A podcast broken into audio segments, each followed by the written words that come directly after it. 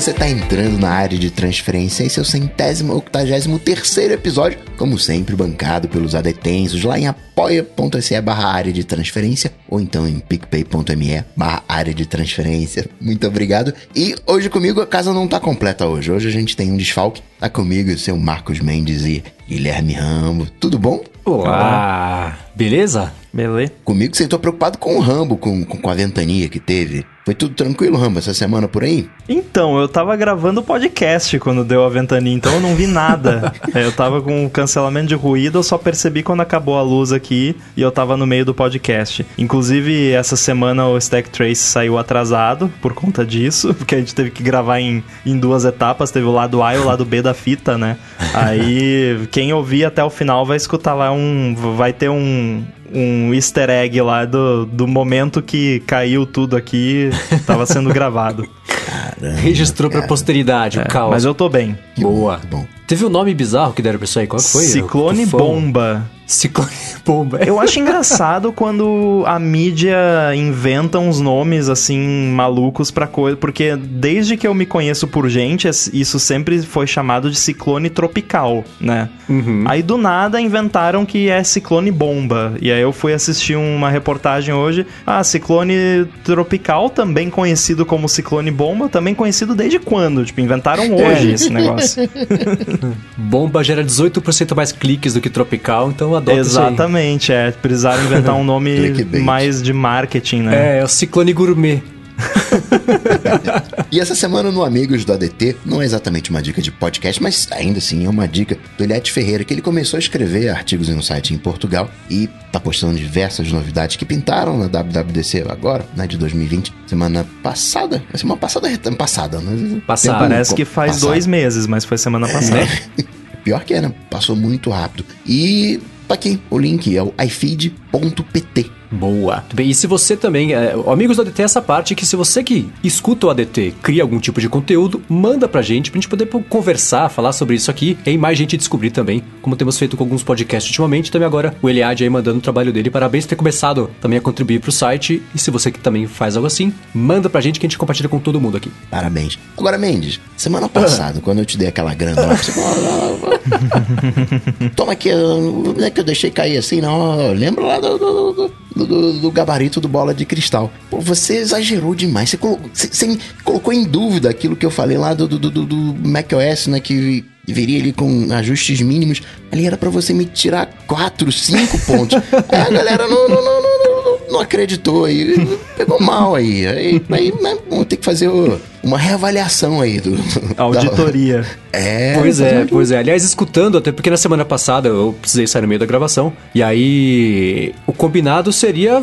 Vamos fingir que nada aconteceu, afinal, não importa eu ter que sair da gravação ou não, o que importa é o conteúdo que estamos gerando. Então vamos lá. Mas deu tudo errado. Vocês se badalaram inteiros pra contabilizar o negócio. Eu tava colocando. Eu só coloquei um guia do que eu achava que tinha acontecido aqui. Não era decidido ali, cravado, se era a resposta certa ou não. A gente até queria colocar isso no começo. Eu falei, nossa, não esquece, deixa deixa pra lá, vamos colocar nessa ordem mesmo.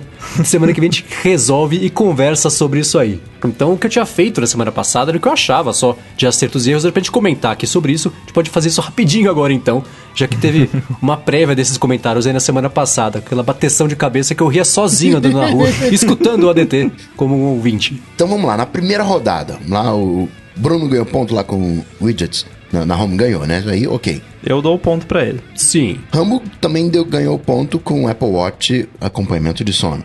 Também ganhou. Check. Eu perdi o ponto com falando do novo iMac, que não rolou. Pois é, então, e, e, é verdade, né? Depois você. Foi engraçado que você percebeu o erro conceitual do seu chute, porque não ia apresentar o um negócio com ARM e cinco minutos depois falar, então, esquece tudo isso, só esse processador Intel, que lindo aqui, compre, né?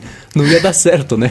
é verdade. E você também, Mendes, é, garoteou aí no, no, nos AirTags, vai ficar mais pra frente. Pois é, e não foi por falta de tempo. O Keynote teve uma hora e quarenta, dava pra ter 20 minutos de AirTags ali, não rolou, então Fico com medo disso não ser lançado ever, talvez em setembro ou outubro, quando for o evento do, do iPhone. Vai ser, vai ser.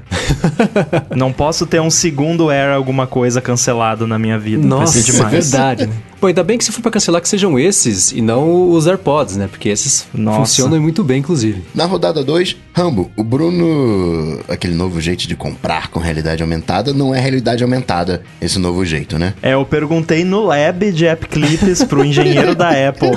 Mas eh, me, me diz uma coisa, É. só né, curiosidade. Eu tava. Sabe quando você tá saindo da sala, tá com a mão na maçaneta já, e daí você vira. Não, mas me responde mais uma coisa. É, A propósito. o- a propósito, é, você considera App Clips realidade aumentada? A Apple considera um tipo de realidade aumentada? Não, não tem nada a ver. Nada a ver. Então, pode, pode tirar bem. aí. Então não é um sensor novo, Bruno não vai pontuar dessa vez. Eu lembro que na, quando eu tinha a lista de chutes que a gente poderia dar, esse foi você que adicionou na, na lista. E aí eu lembro que o Bruno ele escolheu isso porque ele achou uma boa ideia, mas não soube explicar o que ele achava que ia acontecer. E aí eu lembro que você até falou, não, isso aqui eu coloquei na, na, na pauta porque isso, isso. Aí Você começou a explicar o que era. E aí eu tinha, eu tinha dado esse, o positivo, mas depois que comecei a colocar os meios pontos, eu achei que depois, pra ficar mais claro, talvez tivesse colocado esse meio ponto porque abre caminho pra realidade aumentada, apesar de não ter sido anunciado isso no, no evento. Mas se a Apple falou que não é, não é. Rambo marcou ponto, acredito, né, Mendes? Com o tradutor nativo no, no iOS, ali dentro do Safari, com- né, mandou bem. Sim, sim. Aliás, uma coisa, um follow-up sobre isso. Uma pergunta, um alô de follow-up rapidinho. A Apple falou de onde tá vindo esse dado? De onde ela tá tra- usando essa tradução? É dela?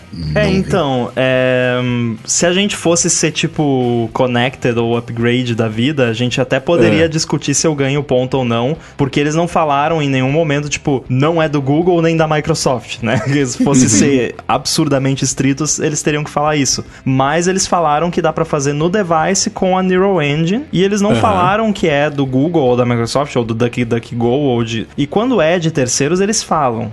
E pra mim, se eles não falaram, tá implícito que é um serviço da própria Apple, né? Entendi. Era só dúvida mesmo, não era nem pra tirar É. a pontuação, se fosse isso ou não. É porque eu tava. não, não descobri isso em lugar nenhum, queria ver É, se você não, sabia. mas só pra enfatizar que de, de fato eles não, não falaram assim, tipo, não, a Apple agora tem o seu próprio serviço de tradu... Eles não falaram isso com todas as letras, né? Aham. Eles querem ver se vai dar certo antes pra poder falar que tá beleza. Então É. você acha alguém pra culpar. Isso aí. Eu pontuo com o anúncio da transição para de Mac Intel para RM. Com certeza. Então, você, você, até você levantou essa bola na semana passada, né? Você falou que ia acontecer isso e eu não sei se fez parte do seu chute ou não, que seria uma coisa. Ah, gente, a propósito, tô saindo da sala com a mão na maçaneta a propósito, É, esse arme eu- agora, tá? Tchau. Então, a, a bem da verdade, eu imaginei que seria isso aí, mas não, eles não anunciaram. a- eu pensei que fosse um anúnciozinho. Eles não, eles praticamente fizeram um, um detalhamento de como vai ser todo Fizeram o um processo. mini keynote sobre isso dentro do keynote. Mas se a Aham, gente sim. não tá sendo né, rigoroso aí, né, no tradutor nativo e tal, não sei o quê. Não, né, não, eu Google, acho né? válido. Acho que tá, o, o conceito do que aconteceu foi isso. Foi anunciada Boa. a transição. Embora eles não tenham falado, né, ARM na, na Keynote, mas a gente sabia que eles não iam falar, né?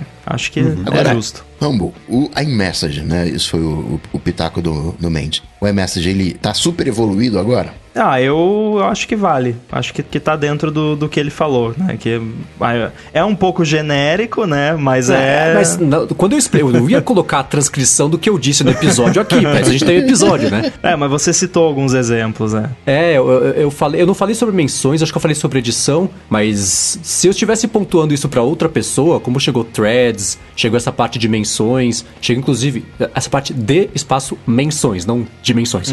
É, o, ele pareado de, de recurso entre o macOS e o iOS, eu, isso já conta como uma evolução na, na- na- no, no, no cerne ali do que eu disse. Se fosse um ponto pra alguém, eu estaria dando, mas eu vou deixar na mão de vocês isso aí. Não, não, é, Não, ganhou, não, ganhou. ponto. Ponto, ponto. Boa. Se você perguntar pra alguém que tá usando o beta, o iMessage tá evoluído, a pessoa vai responder que sim. Então, É verdade, então né? ganha um ponto. Thread aninhado.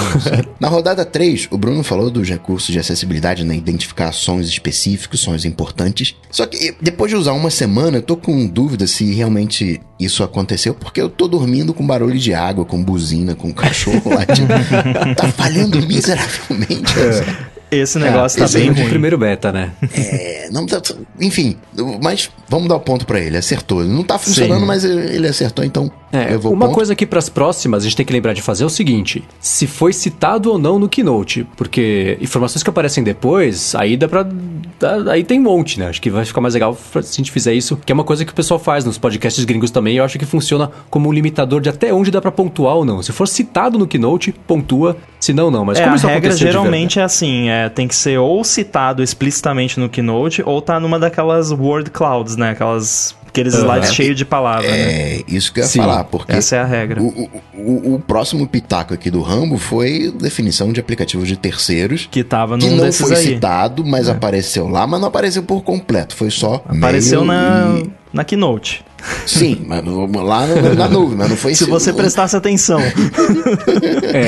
É, Tem que definir di- direitinho isso aí. Hum, A gente vai ter a definição de aplicativo padrão para e-mail e para browser. Para mim, pontuou. Pra mim Então, tá também, bom. mas eu sou suspeito em falar. Eu acho meio, eu achei meio distante a- a- a- o, o chute com a realidade. A gente teve dois aplicativos de terceiros que vai dar pra colocar, e não geral assim, Não, mas são tudo duas bem. categorias, são- não, não tem Ah, só tá, dois é. browsers, não, só, só um browser e um cliente de e-mail lá É, fora. poder usar o Chrome e o Edge, ou então o aplicativo Rei e o Gmail, só. Essas duas opções. Não, mas aí, aí é que tá, não tem muito mais coisa para você definir como padrão. Você poderia definir de Como repente não? um... Lembretes, calendário, alarme, calculadora, o que Mapa. mais? Não, calculadora Não. Calculadora não tem Claro, um- eu usaria o Pical, que ao invés da calculadora Não, mas, nativa, a- qualquer mas é que a semana. calculadora não tem ícone, não tem link, tipo, Não, que você não. abre e abre na calculadora. né? O que eu- então, o, que eu quero dizer assim, é, esquema de URL, né? Existe uma coisa chamada lá HTTP. Não, quem é que responde por HTTP? Esse carinha daqui. Você troca. Aham. Você poderia fazer a mesma coisa para tarefa, para contatos, ok, rolaria ali, né? Para calendário. telefone e pra mapa, acho que são os mais. os que mais fazem sentido, né? É, pra todos os aplicativos que vêm nativos, você poder usar uma alternativa. Não sei se para todos, para calculadora. Não é, o sei. de dicas não precisa, concordo, mas. Não, mas é que assim, acho que a moral da história é assim, não tem um tipo de link que você abre que abre o, o reminders da Apple, entendeu? Acho que é isso que o Coca quer Aham. dizer. E outra coisa também, né, que eu quero pontuar aqui, não existem 100 mil aplicativos padrões. Não, vai ter, mesmo que você amplie reminders e tarefas e calendário, vão ser 10, assim, não são muitos. E a gente sabe como é que é o jeito Apple de ser, né? Vai, né, doisinho tá bom ali, depois, ano que vem Agora, o, o MKBHD entrevistando o Craig perguntou, né? Pô, por que né, não dá pra mudar o mapa e tal? E o Craig foi super de boa, assim, falou: não, vamos, vamos pensar sobre isso aí. é, Acho que pode ser uma boa, né? Tipo, então eles estão começando, estão só molhando os- a pontinha do pé ali na piscina, né? Desse lance de app, mas tá na cara que isso aí vai ser expandido à medida que eles verem que deu certo e tudo mais, eles vão expandir isso aí. é, porque Safari e o aplicativo de e-mail não dão nenhum dinheiro pra Apple, né? É. Mapas pode começar a dar, porque agora vai ter toda a parte de curadoria. Tem um. Tudo bem que é uma coisa gerada lá dentro, mas, sei lá, existe um. algum. Como tem anúncio na App Store hoje, o que impede de ter no Mapas também isso no futuro, né? Então, acho que esse Por é mais. outro lado, eles vão permitir você usar o Spotify como serviço de música no HomePod. Não pode. Verdade, É, é. então eu É, acho que sou. por conta dos negócios de eh, antitrust lá, eles estão estão abrindo um pouco isso aí. Sim, eu sou o exemplo perfeito pro Spotify querer ferrar a Apple- nisso aí, porque eu deixei de assinar o Spotify, só assinei Apple Music e comprei o HomePod e eu queria poder usar nativamente. Então eu sou o, o retrato perfeito do comportamento de antitrust da Apple que funcionou, pelo menos no meu caso. Depois vem o, o meu palpite, né, do 10.6 como ajustes né, de mínimos com foco em estabilidade, zero completo. Esse foi dois chutes feios. E Rambo, o Marcos pontua com mostrador mais customizável no Apple Watch. Cara, eu daria o ponto. Eu não Também. lembro o que, que ele falou exatamente, mas for- só lendo essa descrição eu daria, porque o- as complications elas vão ser mais avançadas no WatchOS 7 e tem o lance também de compartilhar mostrador que, querendo ou não, acaba tendo a ver também com deixar eles mais customizáveis, né? Eu posso fazer uma coisa? Hum. Eu vou tirar esse meu ponto, porque o que foi eh, anunciado lá não era nada do que eu esperava que pudesse acontecer. Então- E a única coisa que foi, eu falei que não fazia parte do meu chute, que era o compartilhamento de faces. Eu falei que isso não fazia. O que eu queria era que abrir muitas possibilidades, né? Ao invés de ter esses 12 mostradores que três são úteis, você, sei lá, um, um- um compositor de mostrador, pra você fazer o que você quisesse de verdade. A parte de você ter mais de uma complicação do mesmo aplicativo para você ter, sei lá, uh, porcentagem de chuva máxima e mínima e você vai, vai inventar ou não. É, é ótima, mas que eles deram que ah, o mostrador com a hora grande você põe uma complicação agora. Poxa, muito obrigado, hein? Não precisava, pode ficar com ela, você tá precisando tanto. Então, eu, eu moralmente não quero pontuar com isso aí, de tão pouco que foi feito com o mostrador do Apple Watch no WatchOS 7. Quem sabe no 8 isso, isso mude, mas foi bem frustrante essa parte para mim. Yep. Na quarta rodada, o Bruno falou do Sirius, que não rolou, então ele não pontua. Agora, Mendes, o Ah. editor de fotos, talvez foi o pitaco do Rambo, tá mais completo no iOS 14? Então, ele tá mais completo no iOS 12. O Rambo chutou atrasado isso. Porque até pintou de follow-up, né? E, foi, e é verdade, depois eu esqueci completamente que já tinha coisas tipo vinheta, adicionador de ruído, é, essa parte mais avançada de fotos. Eu acho que é do 13, na verdade, do iOS 13, que eles reformularam, colocaram aquele monte de bolotinha que você vai ajustando mais ali, o mais parecido com ajuste de foto em RAW mesmo, que tem um monte de ajuste ali. Mas teve alguma coisa de editor de foto? Não teve nada, né? Não, não, isso aí eu não ganhei, não. É, foi assim, editor de foto só é menos lembrado do que o FaceTime apresentações desse tipo, né? Depois eu falei de uma responsabilidade social mais aprofundada. A única coisa que rolou foi lavar a mão, né? Entra, né, acho que nessa categoria do, do Mendes de mostrador customizável, que foi né, nada, né? Ah, lavar a mão aqui, né? Foi só um. É, no começo teve aquela parte toda, né? Mas, Mas é o que a porque- gente esperava da Apple, né? Não foi uma, É, assim, um falasse, esse é problema, de, né? tipo, nossa... É, sei lá, um desbloqueio, ó, temporariamente eu vou permitir que você faça o desbloqueio por voz, porque, né, tem ali a questão de máscara, sei lá, né? é, Não tô dizendo Colocaram é máscara simples. no, no Memoji, será que isso conta? É verdade.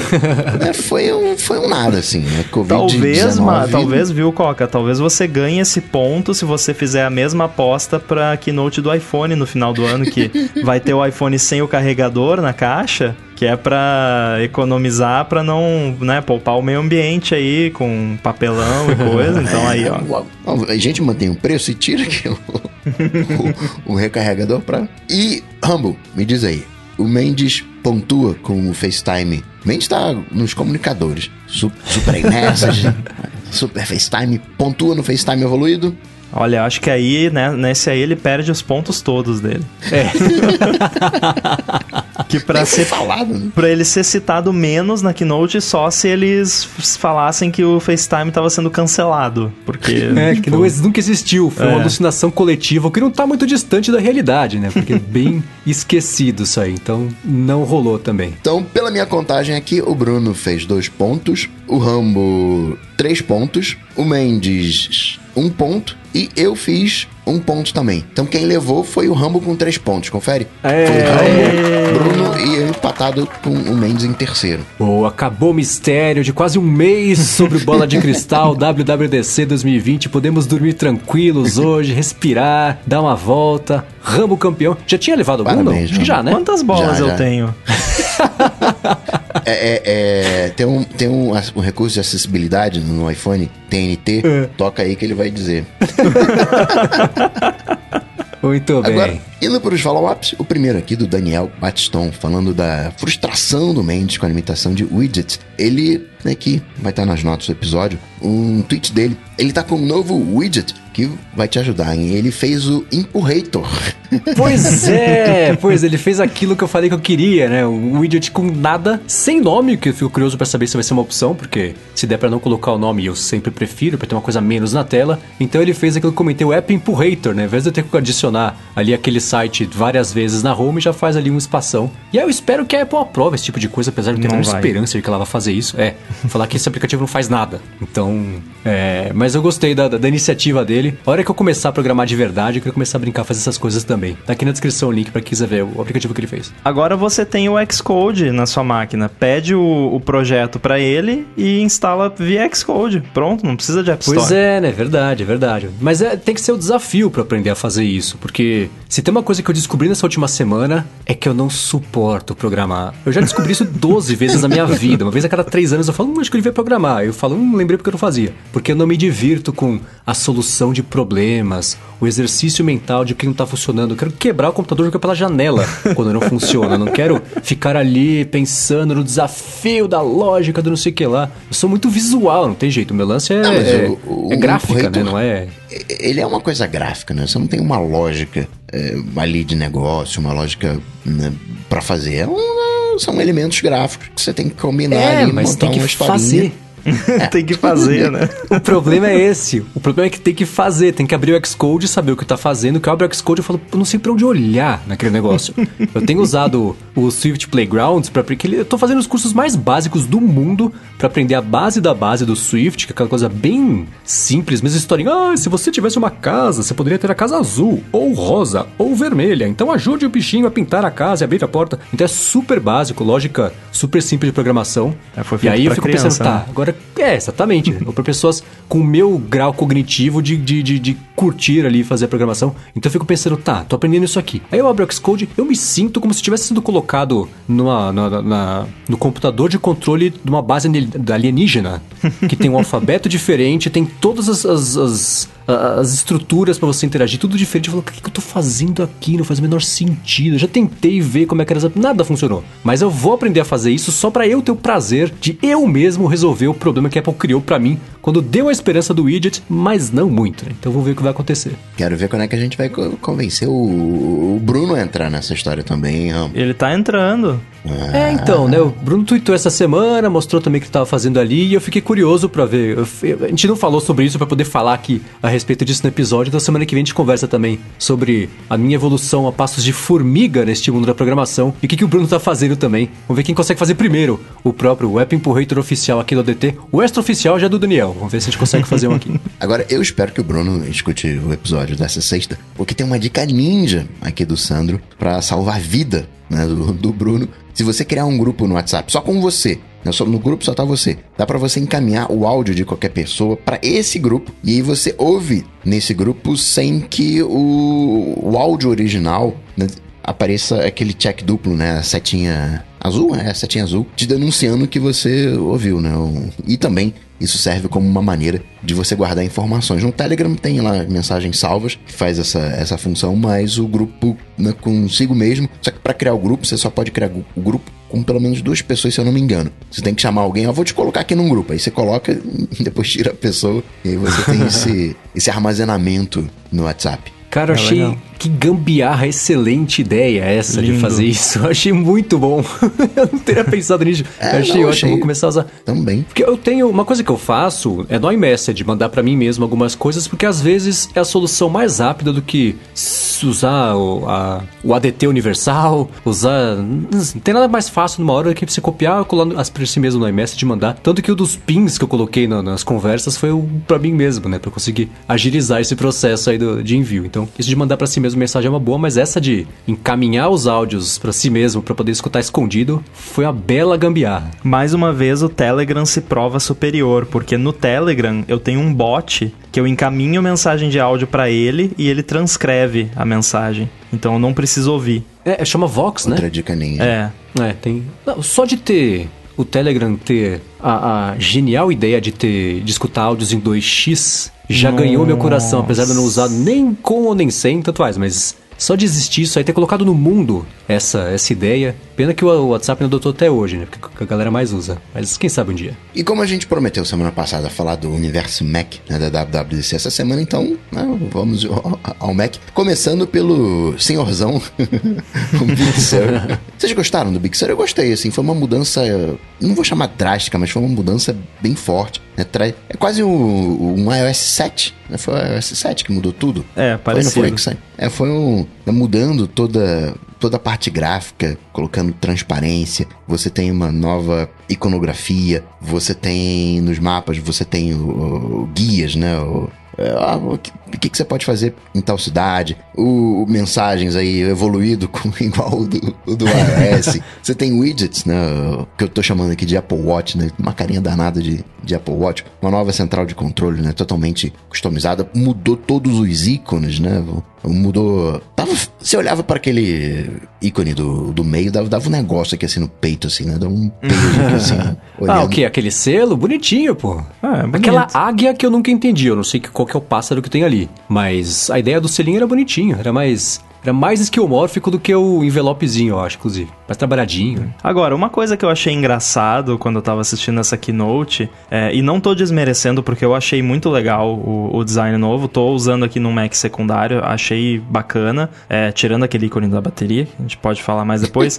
é, mas uma coisa que eu acho engraçada é que eles falam sempre a mesma coisa. É tipo, no, na vez, no Yosemite, mudou também o design do, do macOS. Significativamente. Acho que foi talvez até mais drástico do que dessa vez. E eles falam exatamente a mesma coisa. O uso de materiais translúcidos te dão um senso de localização dentro do conteúdo. e os elementos de interface aparecem somente quando eles são necessários. E a UI é tão diferente, mas continua sendo fundamentalmente Mac. Tipo, é a mesma coisa que eles falam. Hum. E no Keynote mesmo, falando de transparência, eu pensando assim, ué, mas já não é assim? eu não tinha, não tava percebendo onde estava a grande diferença sendo vendida como a nova inovação, a nova inovação. Uhum. Porque, poxa, mas, sei lá, tirando a iOSização do que aconteceu no sistema, eu, me faltou ali o repertório para entender onde estava vindo isso que, o comentou, né, assim, mas já tinham falado isso há dois, três anos, que era a, a, a novidade. O que eu achei interessante nessa coisa de deixar tudo mais translúcido, deixar a interface menos perceptível, é que isso combina muito com óculos, né, de alguma maneira. No óculos você não precisaria. Você tá treinando a galera, a galera já sabe que, que, existe uma janela com fotos, mas eu não preciso ter essa janela com fotos no óculos. Eu posso ter só, entre aspas, só as fotos. Né? Eu posso ir. É aquela coisa meio de filme, né? Que o cara fica mexendo, né? Mais pra cá, mais pra lá, interage quase que fisicamente com os arquivos, né? Vai organizar, né? Arrasta para cá, arrasta para lá. Acho que tem uma, um, uma coisa aí, né? Eu tô muito curioso para ver o que, que a Apple vai fazer com, com o óculos. Eu fiquei curioso quando a Apple falou, não, resolvi aqui o problema da TV. E não resolveu nada, né? A TV continua a mesma porcaria até hoje. Passaram 10 anos e nada. O futuro da TV são apps. É, virou stream. Né? Não tem nada, né? Uma interação, nada né? na TV, imersão, nada. E fico pensando como é que vai ser o óculos, né? Vai ser o aplicativo de iOS de, de, de Apple Watch rodando na, na, lente. Mas eu gostei, assim, como, como todo. E agora, o Ramo, você que tá usando mais é, diretamente. Quando você sai do tiozão e vai pro Catalina, você sente o Catalina velho? Já tá com esse aspecto de velho? Cara, tá. Tá, sim. Tem essa. Já, já rola essa pegada de tipo. É, isso aqui é. Tá meio passado já, né? E uma coisa que eu achei curiosa, que, de novo, não, não incentivando ninguém a instalar. Pelo amor de Deus, não instalem, porque tá, tem um monte de bug, tá? Mas assim, quando eu vi a apresentação e a, a, reação foi a mesma de muitos desenvolvedores, principalmente, eu tava todo mundo numa assim, pô, a Apple precisa focar em deixar o Mac legal de novo, assim, porque, pô, o Catalina teve vários problemas, até agora ainda não tá 100%, tem um monte de probleminha chato, que acontece um monte. Tomara que, né, eles deem uma desacelerada esse ano e tal, aí eles vão lá e apresentam um redesign completo. Aí todo mundo já ficou, eu inclusive, né, putz, isso aí vai ser muito bugado, vai ser horrível. Até um conhecido meu que, que trabalha na Apple falou, cara, tá horrível, não instala. tipo... E olha é... que isso foi antes do e-mail Bug Sur. é, é, mas, cara, você sabe que tá ok. Tipo, não. Assim, tem os bugzinhos de beta, assim, de uma outra coisa, de Spotlight é, é, o lugar que eu percebi mais problemas, mas no geral tá bem bom, cara. Tá, assim, tá melhor do que o Catalina. É a mesma, mesma história do iOS 14, que tá melhor que o 13 estável, o beta tá melhor uhum. do que o 13 estável. O, o Big Sur, tirando esses bugs de beta mesmo, de Spotlight e tal, tá melhor do que o Catalina estável. Tipo, tem problemas que eu tenho no, no Catalina que eu não tive nele. Então, assim, é, eu acho que o que mudou foi mais na superfície, visual e tal, mas ah, eles deram uma bela reforçada nas fundações ali para continuar tudo. O que tava funcionando, continuar funcionando e o que tava com problema eles arrumaram. Então tá, tá, tá bacana. Você chegou a perceber mais velocidade? O Safari, por exemplo, tá mais rápido? No iOS eu percebi, visivelmente o Safari mais rápido.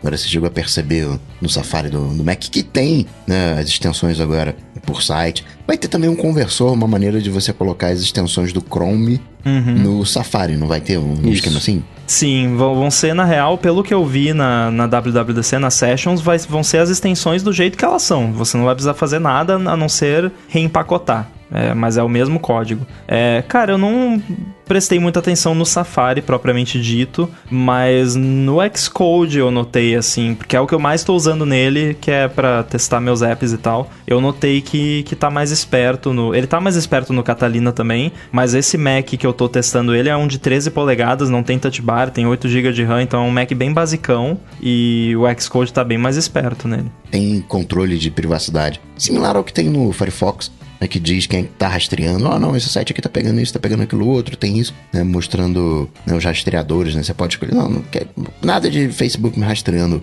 aqui nessa página. O Safari É. ficou mais... né, A Apple tem um histórico, né, bacana né, de, de privacidade. O legal é que você envergonha os sites e aí o pessoal vai lá e tira, né? TikTok que eu diga no iOS. Puta, copiei aqui a sua área de transferência. Nossa, aquilo do TikTok foi bizarro, né? Muito. Eu fico imaginando o tanto de aplicativo que vai ser. Já teve acho que 50 aplicativos que foram pegos puxando a área de transferência do computador, do, do, do telefone. O que é um computador? Sem falar que estavam fazendo isso, né? Então, tô curioso pra saber. Me impressiona o Facebook não ter sido pego fazendo isso. Eles devem fazer dito mais escondido ainda. Nossa. Pra não serem pegos. Mas TikTok foi ridículo, né? Tanto de banner que aparecia ali, cada letra que a pessoa digitava, ele copiava. Meio bizarro. E o, o triste dessa história é que o TikTok não tá passando um epic fail. Porque ele corrigiu, né? Então quando vier a público, o TikTok não tá fazendo nada, né? O TikTok não foi pego por todo mundo com a boca na botija, né? Só É. aquela galera, só aquela galera que tá mais antenada ali, que tá acompanhando, que viu o TikTok aprontando. É que ele foi pego com a boca na botija de todo mundo, né? Esse foi o problema. É, a justificativa que eles deram fo- foi, um pouco estranha, mas assim, né, deixando bem claro, não quer dizer, né, se alguém aí tá rodando beta e percebe que um determinado app eh, leu a sua área de transferência, 99,9% das vezes tem um motivo não creepy pra isso. Geralmente o, o app tá tentando te ajudar, né? Tem muito app de banco que você abre, ele vê se você tem um código de boleto na área de transferência. App de rastreamento de encomenda que você abre, ele vê se você tem um código de rastreamento e já cadastra. Então, na maioria das vezes o app tá tentando te ajudar e não tá fazendo nada com aquela informação a não ser processar ali no device, né? Mas é legal que eles fizeram isso, acho Acho importante ter essa transparência. E o, o TikTok tava usando por um motivo meio estranho. Eles falaram que era pra prevenir spam, que eles queriam ver se a pessoa tava copiando e colando a mesma mensagem várias vezes, alguma coisa assim. Eu achei meio, meio estranho. Mas, eh, né, enfim, né, quando, quando eu fiz a minha engenharia reversa do TikTok, eu não, não vi eles enviando o clipboard para nenhum servidor. né, já é um bom, um bom sinal. É, mas ah, voltando aqui pro, pro senhorzão, o, a central de controle ficou bem legal. Eu gostei bastante. E tem um detalhe muito legal que eu, que eu gostei ainda mais, que ficou bem, bem Mac mesmo, que você pode pegar um controle da, da central de controle do, do Mac e arrastar para menu bar. Então, se tem alguma coisa que você faz com muita frequência, tipo ligar e desligar o não perturbe, por exemplo, você pode arrastar o iconezinho de não perturbe da central de controle para a barra de menu e ele fica fixo ali. Achei bem legal isso. É, também essa foi a parte que eu mais gostei da customização toda da central de controle, foi isso aí. Agora, o Coca Também mencionou um negócio de óculos e tal. O pessoal tá, tá pirando agora com o negócio do iOS 14, que vai ser o óculos, que não sei o que. Eu tô achando uma piração meio louca, mas o macOS Big Sur tem indícios muito fortes de que, um, nós vamos ter Macs com a tela com cantos arredondados. Isso tá muito claro pelo, pelo design visual do, do sistema. E tem algumas coisinhas também que indicam que talvez a Apple esteja considerando a possibilidade, quem sabe, possivelmente, de Macs. De você usar a interface do macOS numa touchscreen. Não tô falando que vai ter um Mac com uma touchscreen, mas de você usar interfaces feitas para macOS em touchscreen, porque tá tudo mais espaçado, as áreas de toque estão um pouquinho maiores, os ícones estão mais afastados um do outro, tem Safe Area no, no AppKit agora, que é o framework nativo do Mac, que Safe Area, para quem não sabe, é, é o que você usa no seu app para tirar coisa debaixo do Note, para tirar coisa do debaixo do, do Home Indicator ali, para não cortar coisa no- nos cantos arredondados da tela. Então, pra que, que tem isso no Mac agora, né? Curioso. Uhum. é, né? E outra coisa também, você falou assim, pra, pra isso não significa que vai ser obrigatório usar o touch. Pra quem não quiser, não vai precisar. Ele continua tendo um teclado, continua Sim. tendo uma touch bar, Assim continua como tendo... iPad, né? Exatamente. Então é só uma opção, que é sempre bom existir neste mundo. Então não vai ser o fim do Mac como conhecemos, não. Vai ser uma camada a mais na tela pra quem quiser colocar para conseguir. Depois um borrar toda a tela tem que limpar de novo. que o, o Steve Troughton Smith levantou que, que me chamou muita atenção, eu acho relativamente plausível, seria um Surface Studio da vida da Apple, né? Um, um iMac que você consegue deitar ele ali e usar o Apple Pencil, por exemplo, para desenhar na tela. Eu acho que tem muito designer por aí que adoraria isso. Sim. Aí a gente já começa a entrar, né, um pouquinho, não no RM es- especificamente, mas aí a gente já começa, o Mendes falou, né, que o macOS, ele iOSificou. E todo mundo queria, né, o sonho de todo mundo era um iPad que rodasse macOS. E o que a gente levou na prática foi um Mac que roda iOS, né? Foi o contrário. O- o- os limites entre as coisas estão mais fluidos. Acabou aquela Claro, né? Você não tem como ter um editor de texto no, no- no Apple Watch, né? Uma questão de limitação de tela. Mas vocês percebem que a coisa agora tá mais fluida, que não, não importa.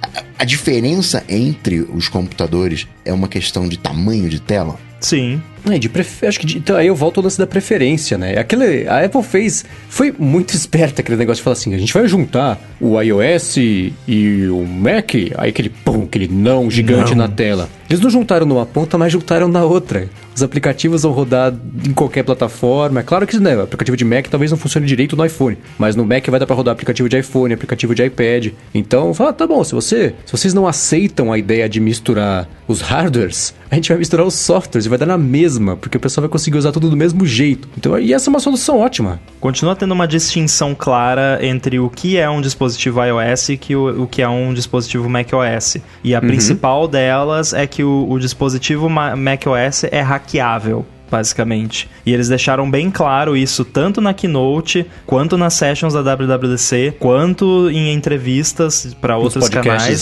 de que o Mac vai continuar sendo Mac, você vai continuar podendo instalar aplicativo da onde você quiser, você vai poder continuar desativando as camadas de segurança para fuçar e modificar o sistema. Eles deixaram isso bem claro. Eu achei até engraçado que numa session da WWDC que eu assisti, eles até falaram: ah, se você for um, um- um pesquisador de segurança ou um robista, você pode desligar a segurança pra estudar o sistema e tal. Eu pensei, ué, mas não era isso que eles não gostavam que a gente fizesse, né? Teve um cara aí que teve a conta bloqueada por fazer isso. então parece que agora tá, agora pode, né? Ou talvez só pode no Ah. Mac, no iOS não pode. Quando o antitrust bate na porta, É. pode tudo. Pra não dizer outra coisa, bate em outra coisa, né? exatamente. Peraí, deixa eu mudar aqui a frase. Mas é exatamente isso, porque. Agora, e eles usam muito o tema pros entusiastas de tecnologia. Entusiastas, Pode desligar. É. Pros entusiastas poderem desligar e fazer o que quiser. Isso, é. dificilmente vai rolar mesmo no iPhone. Aí tem um outro conceito também que eu, que eu noto. Para Apple, o iPhone é um dispositivo pessoal. Ele é cheio de dedos com o iPhone, com o iPad, não, isso aqui é fechado. Mais Com o Mac, protetora, ela- né? É, como é que ela não tá muito aí? Claro, tem o Hackintosh, o cara vai, ah, tá, vai lá, processo, não sei o que, não faz isso, não faz Ah, aquilo. o Hackintosh morreu agora, né? Vai morrer, eventualmente. Não, mas você não consegue instalar qualquer sistema. Não, mas Você eu digo, consegue. você não vai mais, com, pelo menos não fácil como é hoje em dia, montar um computador qualquer e rodar o Mac, porque eventualmente não vai mais existir macOS compilado para Intel. Vai demorar, né? Mas eventualmente não vai mais sim, ter. sim, sim. Mas a Vai sair um Arbintosh. Vai ter que ser o- meio que adaptado. E aí a gente já pode falar do, do- dos Macs com braço, né? Os, os ARMs. Eu achei que a gente fosse passar um episódio sem fazer o trocadilho do braço, não foi E dessa bota vez. braço nisso, hein? Então, mas aí é que tá. Começou a pintar os primeiros benchmarks, né? Olha, eu, eu tenho uma experiência praticamente pessoal aqui que eu posso compartilhar com vocês. Ah, Você pode, tem certeza? Ah, Eu vou arriscar, vou correr o risco aqui. Tá. Olha, foi feito um teste do, do Fusion Cast no, no DTK da Apple, que é aquele Mac Mini com A12Z, o mesmo chip do iPad Pro de 2020. Que ela tá mandando para desenvolvedores, sim, né? Pra eles sim. o terreno. Eu, fiz uma compilação dele pra ARM, né? Então não é Rosetta, é nativo, a ARM. E ele renderizou um vídeo de um minuto em 4K em 38 segundos. Nossa. Isso dá quase duas vezes, né, em termos de velocidade, tempo do vídeo e tempo de renderização, velocidade, né? É uhum. um, um vídeo em 4K de 3 horas, ele levou 1 hora e 45 para renderizar. E no meu MacBook Pro de 16 polegadas, que é o é. top, o MacBook mais top que você consegue, ele ia levar muito mais de duas horas. Era tipo duas horas e meia, uma coisa assim. Então, o negocinho é rápido. E olha que isso aí é, é tipo, é, é só um demo, né?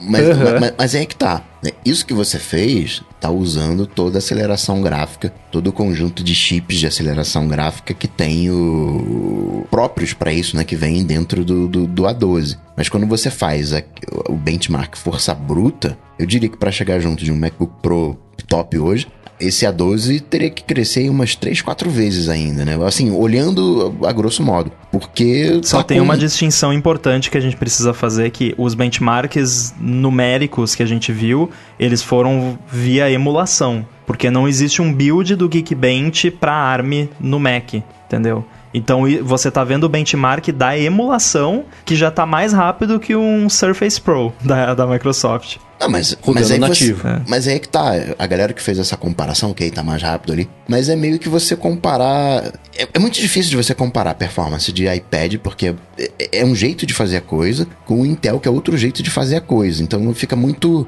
é, em suspenso as instruções, a organização de memória, como, como, as coisas são feitas. Sendo por emulação, dá um, um jeitão de como a coisa seria meio que via Rosetta 2 né, que vai fazer essas vezes de, de emulação. Então, olhando assim, tirando, não é nativo, fazendo como né, o, o Fusion Cache ele é nativo, então ele tem todo um ganho. A função que o Fusion Cache faz tem um chip dedicado para isso. Assim, ele é um mostra o potencial que ele tem, que é bem entre aspas aqui um potencial de iOS. Né?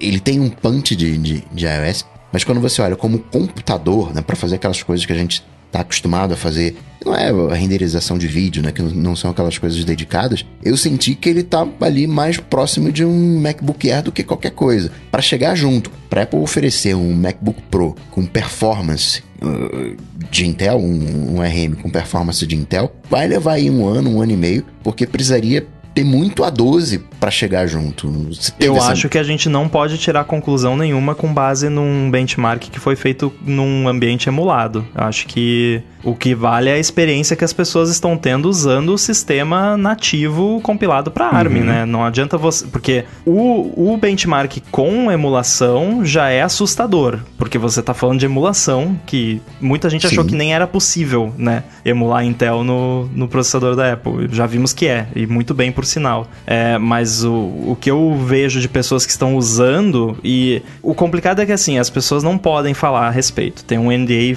ferrado da Apple, então assim, por isso que você não tá vendo o Apple Insider, o site até publicou um vídeo no YouTube do, do DTK e tirou do ar depois. Não sei se receberam uma cartinha Nossa. da Apple ou o que que foi. Mas assim, não, o pessoal tá bem quieto, mas assim, eu conheço pessoas que estão com ele em casa e estão usando. É, é impressionante o negócio. É, e assim, a Apple prometeu primeiro, os primeiros Macs, não sei se vai ser um ou né, enfim, para o final desse ano e eu tenho 99% de certeza que ele não vai vir com um A12Z. Ele provavelmente vai vir com um chip que já foi feito especificamente para o Mac, né? Então eu tô bem curioso para ver o que vai acontecer quando, quando essa realidade aparecer aí. É, eu, tô, eu fico pensando nisso. Na hora que eu vi esses dados todos do benchmark, e a brincadeira era essa, ah, isso é com o chip do iPad, né? É o desse ano tudo mais, mas. Chip do iPad emulando tem que ser um Intel, né? Aham, uhum, é. Cada, cada byte que ele vira, aquele, cada processo que ele faz, dá uma volta bem maior para conseguir chegar no resultado porque ele tá fazendo a simulação. Uhum. Mas é o que vai acontecer no primeiro momento, porque a gente não vai ter aplicativo ARM. Como não? Você vai ter o FusionCast, você vai ter o AirBuddy, tem, tem milhões, não, milhões é exagero, mas tem milhares de developers com o DTK em casa justamente para compilar e o sistema inteiro, né, também você não pode ignorar, vai ter o Final Cut Pro, vai ter o iMovie, vai ter o, o iWork, todos os aplicativos da Apple, vai ter os aplicativos da Adobe. Eu acho, não acho que é verdade que você não vai ter, que você tem que usar o benchmark da Intel porque ah, não vai ter aplicativo. Eu acho que é exagero isso. Eu acho que você vai ter muito aplicativo. Eu não, não, não eu vejo plataforma de iOS ainda tem aplicativo hoje com tela de, de, de, de iPhone antigo. Não, mas aqui é Mac, aqui é outra história, cara. Aqui o... Entusiastas. É, aqui são os entusiastas. A galera... desliga o CIP, tá pensando o quê? A galera tá pagando 500 dólares para pegar um computador que não tem garantia emprestado da Apple. Pensa bem. Mas sabe que eu fiquei pensando numa coisa sobre isso? Eu tinha certeza que o primeiro Mac ARM que seria lançado no final desse ano seria um MacBook. Eu também. até comentei aqui que era a volta triunfal do MacBook para achar um motivo de existir, que é ser o único Mac ARM. Só que essa vai ser também a primeira oportunidade para desenvolvedores que não pegaram o kit de transição comprarem uma máquina para poder fazer e, e, e, trabalhar com isso. Eu acho que o MacBook não daria suporte suficiente para virar a máquina máquina principal de programação e de trabalho dessa galera. Então talvez seja um MacBook Pro. Isso é que eu acho mais legal, sabe? Porque tá, todas as cartas estão na mesa com relação ao que uhum. vai acontecer com, com o Mac no final do ano. Porque pode ser qualquer coisa. Tipo, a gente não tem a mínima uhum. ideia. Pode ser um iMac, pode ser um MacBook, pode ser um MacBook que é mais rápido que o meu MacBook de 16 polegadas, né? Uhum. Vai saber, não se sabe, a gente não sabe. Então eu tô muito um curioso. Novo. Eu tô, é, tipo uma coisa totalmente nova que a gente nem imagina. Eu, eu tô super uhum. curioso para ver o que vai ser, mas se for um MacBook com um A12Z, eu já tô feliz. Eu, eu, eu vou comprar. Agora, nessa parte de, de sistemas operacionais, você falou, Rambo, que vai ser hackeável e tudo mais, eu vou poder colocar um bootcamp rodando Windows com RM? É, então, o, o Windows é um, um, caso um pouco mais complicado, né? Porque para você fazer o bootcamp, você precisaria rodar um Windows que foi compilado para ARM. Existe um Windows com arquitetura ARM, mas a Microsoft só disponibiliza ele para OEMs específicas e é Windows, então. OEM é, é, é para empresa, né? É, e aí é aquela. Aí, aí sim, Coca, é como você falou, não tem aplicativo nenhum. Porque, tipo, não tem nenhum aplicativo de Windows compilado pro, pro Windows pra ARM. Agora, a gente não sabe se a Apple não tá fazendo algum esquema com a Microsoft que eles sim, vão anunciar depois. Ah, né? tenho certeza que sim. É. Imagina. E a própria Microsoft de qual fala, puxa, verdade, não dá mais, né? Então deixa pra lá. É. Mas devia estar trabalhando numa solução para isso. Porque Agora, senão vai rolar se, bootcamp. Se a emulação é tão boa, de repente a solução vai ser virtualizar, né? Não se sabe. Não, mas, é, Pode ser. Mas é, mas é que tá. O Rosetta, é, oficialmente, ele faz a, a vou chamar aqui de conversão, ele faz a conversão de Mac Intel 64 bits para ARM, mas ele não pega Intel virtualizado. Ele não vai é, fazer não a conversão. é virtualização. É. é, ele, ele pega os aplicativos para Mac, mas ele não pega o Parallels, por exemplo, Sim. né? É, hum. é aí, aí é que entra a questão. E é outra coisa também, porque Parallels é um, uma empresa grande, né? Muito, tem muito dinheiro e tal. Eu acho muito difícil que não esteja rolando algum tipo de trabalho aí que a gente não tá sabendo, né? Porque é claro. segredo e tal. Mas deve estar tá rolando, porque eu, senão o Parallels ia deixar de existir, eventualmente. Eu, eu não acho que eles queiram que isso aconteça. Eu imagino que a Apple também tenha interesse em, em manter isso na ativa. Então eu acho que a gente vai ver aí uma história de virtualização ou talvez até mesmo um bootcamp da vida sendo anunciado eventualmente, porque com relação a você poder botar outros sistemas operacionais no, no Mac com, com ARM, a, a Apple foi bastante direta em, em falar que não tem restrição nenhuma. Tipo, se quiser, se ele rodar, rodou, né? Tipo, você tem que. É que nem os Macs Faz com aí. um chip T2, eles já têm uma certa limitação. Por padrão, ele só boota macOS assinado pela Apple e tal. Mesmo esquema do iOS, que você não consegue fazer downgrade e tal. Mas você pode, entrando no, no modo de recuperação lá, mudar para ele poder botar qualquer coisa. É, e no, nos Macs com chip da Apple vai, dar, vai ser o mesmo esquema. Você pode mudar lá para você poder inicializar qualquer sistema e provavelmente, né? Já existem várias distros Linux aí compiladas para RM, então seu Mac vai ser um Raspberry Pi. É verdade. Agora, o, o- eu vou conseguir colocar aplicativos iOS. E quando eu falo Vai. iOS, é iOS e iPad, né? iPad OS no, no Mac. Mas aí o, desenvolvedor lança uma versão Mac do aplicativo que eu instalei iOS. O que, que vai acontecer? É, então assim, o, é, o Mac com Apple Silicon, ele vai rodar aplicativos de iOS, ponto. Então, você vai na Mac App Store, você procura lá um aplicativo ah, Instagram, não tem app nem para iPad, tem só para iPhone. você vai conseguir instalar ele no seu Mac e usar ele no seu Mac. Vai abrir uma janelinha menor e tal, né? Porque ele não é pra, pra, nem para iPad, né? Muito menos para Mac. E não vai ter adaptação basicamente nenhuma, porque o desenvolvedor não, não, não fez nada, né? Mas vai funcionar, você vai conseguir usar. O que pra mim, sinceramente, tá bom. Tipo, quantas Uhum. vezes alguém, sei lá, mandou uma DM no Instagram e eu queria responder? E aí não dá. Tipo, abre ali rapidinho, tipo, tá, é uma janela menor, não tá, não tem, sei lá, menu contextual quando eu dou control clique, não tem janela de preferências. E daí? Funciona, eu consigo usar, é isso que importa. Eu não sou purista de, ai meu Deus, não é um aplicativo de Mac. É, então, assim, vai, vai rolar isso aí. Os desenvolvedores vão poder fazer opt-out. Então, se eu tenho um app para iOS que, tipo, ah, não faz sentido esse app no Mac, não quero, eu posso, tem a opção lá de, de desativar isso. É, Então vai vir ligado por padrão. Por padrão. O esporte universal. Uhum, por padrão, todos os apps de, de iPhone e iPad vão estar disponíveis na Mac App Store para você instalar no seu Mac com, com ARM. O desenvolvedor que não quiser vai ter que tomar alguma ati- atitude, né? Ir lá e desligar. Com relação a isso que o Coca perguntou, aí, ah, o Instagram tem o, o, o aplicativo lá de iOS e eles decidem lançar um aplicativo para Mac, seja com Mac Catalyst ou com ou seja um aplicativo nativo. Nunca que isso vai acontecer, nenhum dos dois. É, mas aí o, o Instagram lançando, né, ou qualquer que seja o aplicativo lançando, você vai receber uma atualização, como se fosse uma atualização normal do app e, e vai ser o app novo de para Mac.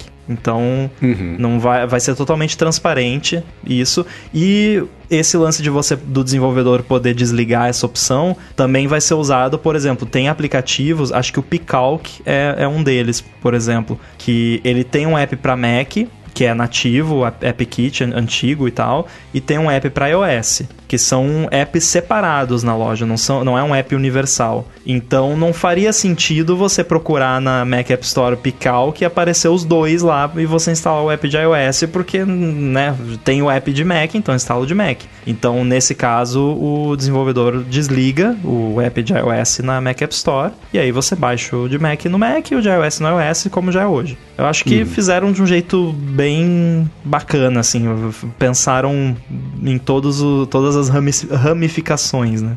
Esse é o tipo de projeto que não pode ter nenhuma ponta solta. Não. Então, é, não dá, porque, por exemplo, o, o padrão que a gente tem desse tipo de transição é do PowerPC para Intel, que foi super liso. E se não foi liso, porque deve ter tido problema, não foi nada duradouro. Não foi nada que fala, nossa, foi um desastre, a gente passou anos sem conseguir digitar a letra A, porque era incompatível. Sabe? Não teve nada assim, catastrófico. Então, a não ser que a memória tenha melhorado as coisas, parece que foi beleza. Então, com a quantidade gigantesca de usuários, bem maior que existe hoje, de, de- de necessidades, de, de, de- de situações extras aí que, que envolvem usar um Mac, eles não podem deixar nenhum prato cair, porque senão vão ser, vai ser, ah, dessa vez eu consegui. A Apple do Tim Cook não conseguiu fazer a transição direito. Não, eles fizeram uma transição de file system e ninguém percebeu. Aham. Né? Tipo, Sim. eu acho que eles têm uma capacidade grande de fazer isso. Eu acho que pra maioria dos usuários, o cara vai lá na loja, vai comprar o Mac com, com ARM e não vai nem saber que o Mac dele é diferente dos outros, né? Aham. E, e a- eu tenho a minha experiência própria que eu posso falar. Tipo, eu levei meia hora pra ter um, um build do Fusion Cast, um do AirBuddy e um do Chib Studio Catalyst, compilado universal, tanto Intel quanto ARM, e os três funcionaram. Então não foi só, não é que só compilou, não, os três funcionaram. É, Aham. eu, eu acredito que o Chib Studio ele seja mais complexo que o AirBuddy, que é mais complexo que o Fusion Cast. Correto. E meia hora você todos os três, ou meia Todos hora pra os- cada um. Meia hora os três. Levou, assim, somando o tempo total de trabalho, deu meia hora os três. E os problemas que eu tive foram todos, assim, coisinha besta de tipo, ah, tem uma configuraçãozinha ali que tava errada que eu tive que arrumar, sabe? Foi muito de boa. Até eu escrevi no, no WWDC by Sandel lá um, um relatório. Até um, um cara comentou lá, um cara que tra- trabalha nessa parte de Apple Silicon na Apple falou: Ah, que bom, a gente trabalhou para que fosse fácil mesmo e tal. né? que bom que foi fácil. E, e pela experiência do- dos outros desenvolvedores que eu vi, tá sendo assim, porque.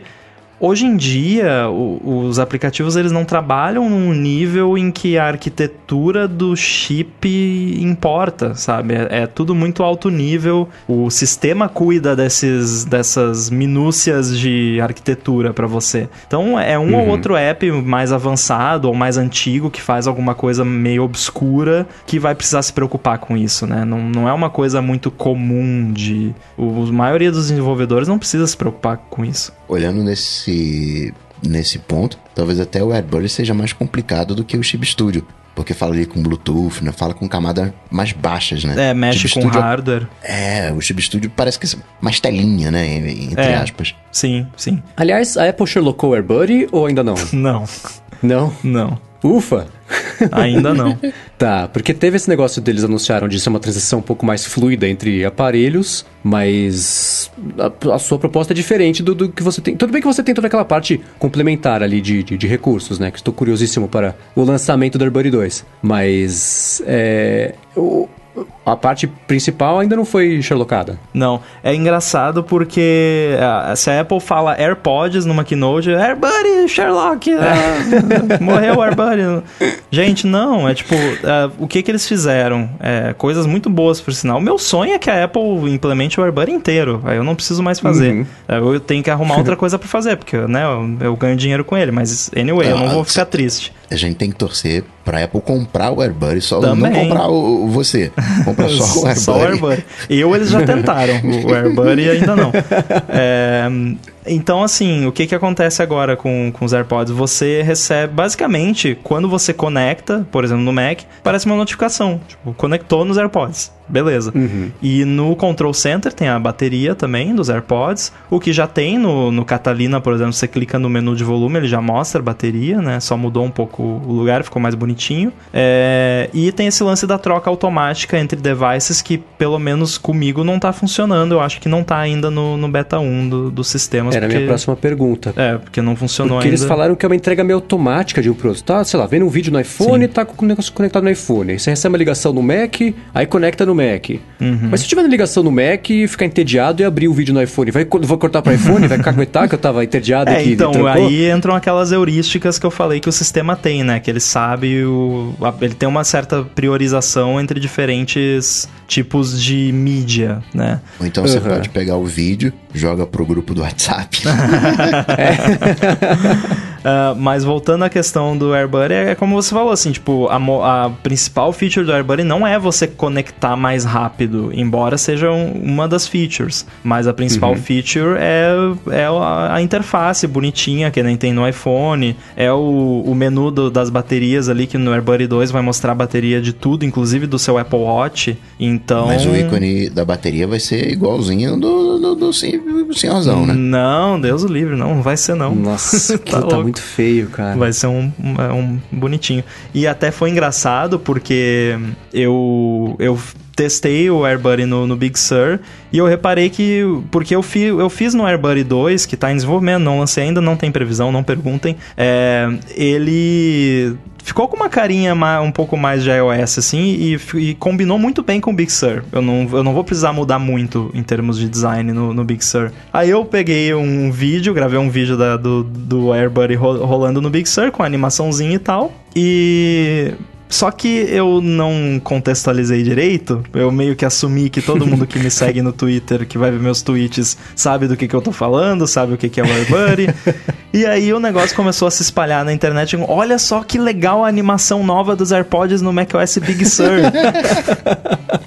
E aí eu, não, gente, peraí, não é, não. Vai ter gente instalando o beta achando que vai ter animação e não vai ter, e vai ficar decepcionado. E vai brigar com você. É, eu, eu acho que. Eu acho que eu fiz um bom trabalho, né? Se as pessoas estão achando é, né? que é do, do é, macOS. Legal.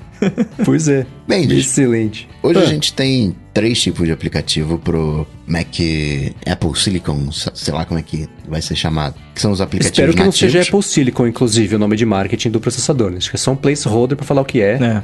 Tomara. Vai ter um nomezinho bonitinho. Tem os aplicativos nativos, né, RM. Tem os aplicativos antigos que vão rodar via Rosetta 2 e os aplicativos de iOS, né, iOS e iPadOS. E a gente tem a treta do Photoshop que nunca chegou no iOS que era minha grande, fala, ah, tá bom, quero ver colocar lá no iPad lá o Photoshop com aquele tantão de filtros, aquele tantão de plugins. Agora chega um, um, um Photoshopão no iOS. Putz, nunca duvide da capacidade da Adobe de tropeçar no meio do caminho.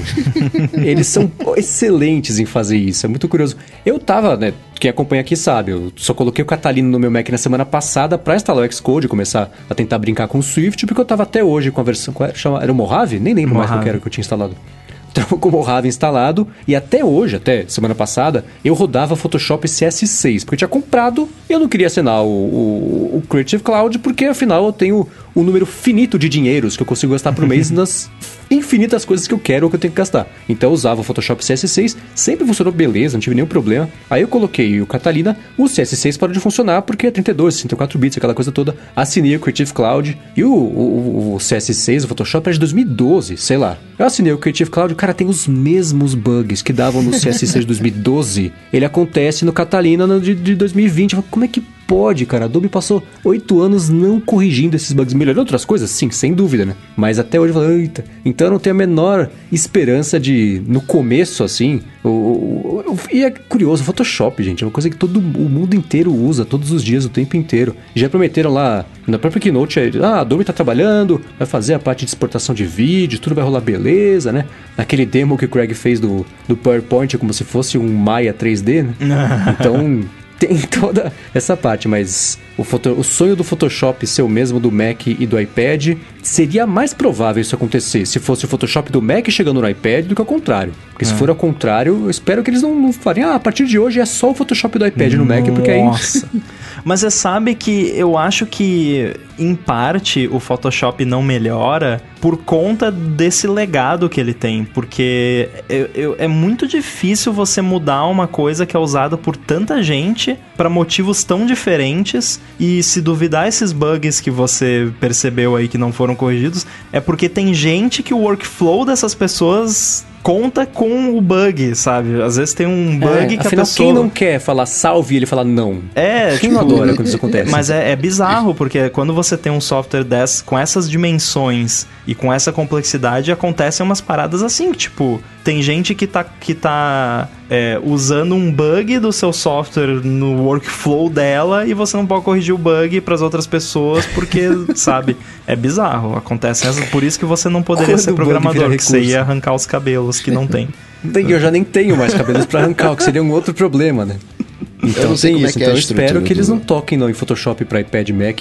Faz direito depois lança. Não é. faz ao contrário, não. Como foi, porque senão vai ser tipo ter que voltar a usar o Paint para fazer as coisas e vai dar na mesma. É, eu tô curioso por isso. Eu não conheço a estrutura a fundo no Photoshop, mas o plugin Nem de Adobe, Photoshop é uma coisa que me parece que é mais low level, né? Eu, eu, eu acho que o, a impressão que eu tenho é que plugin lida ali com aquela coisa de arquitetura que a gente estava falando, né? Não é uma coisa assim, só recompilar que vai. Acho que para os plugins vale a, a questão, essa máxima aí de alguns dias, né? Não meia hora para migrar de, de plataforma. Quando eu rodo o Photoshop, eu sempre tenho a impressão que ele. que o. Tipo, o núcleo do, do Photoshop é tipo um. tá rodando um emulador de DOS pra fazer o processamento da, das coisas. Não, e fica mastigando memória. Ele é tão zoado que a impressão que dá é essa. É, é isso. A parte, o cerne dele foi feito em 1980, ninguém nunca mais mexeu porque não pode, é um castelo de cartas. O cara que fez já morreu, ninguém sabe como funciona. É tipo isso, é, a impressão que dá é essa mesmo. E o Photoshop hoje, ele virou um, um monstro,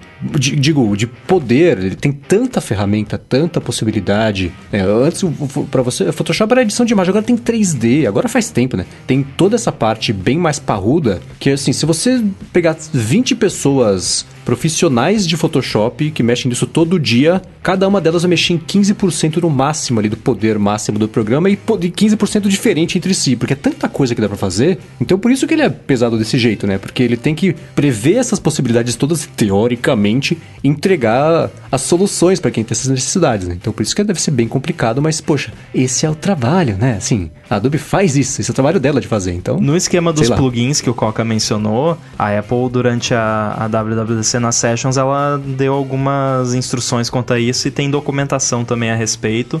Mas basicamente vo você consegue é, o seu app já portado para RM, você consegue rodar plugins que ainda não, este não tenham sido portados via Rosetta. Então tem como fazer, né? Então, digamos assim, ah, a Adobe não tem como garantir que todos os plugins que existem para o Photoshop vão ser convertidos, né?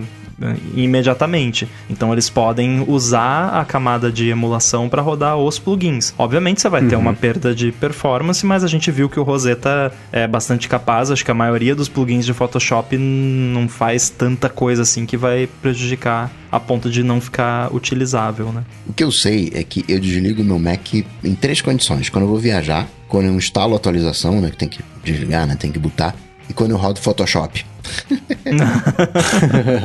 Na real, quando você roda o Photoshop, ele desliga sozinho, né? Dá um kernel panic.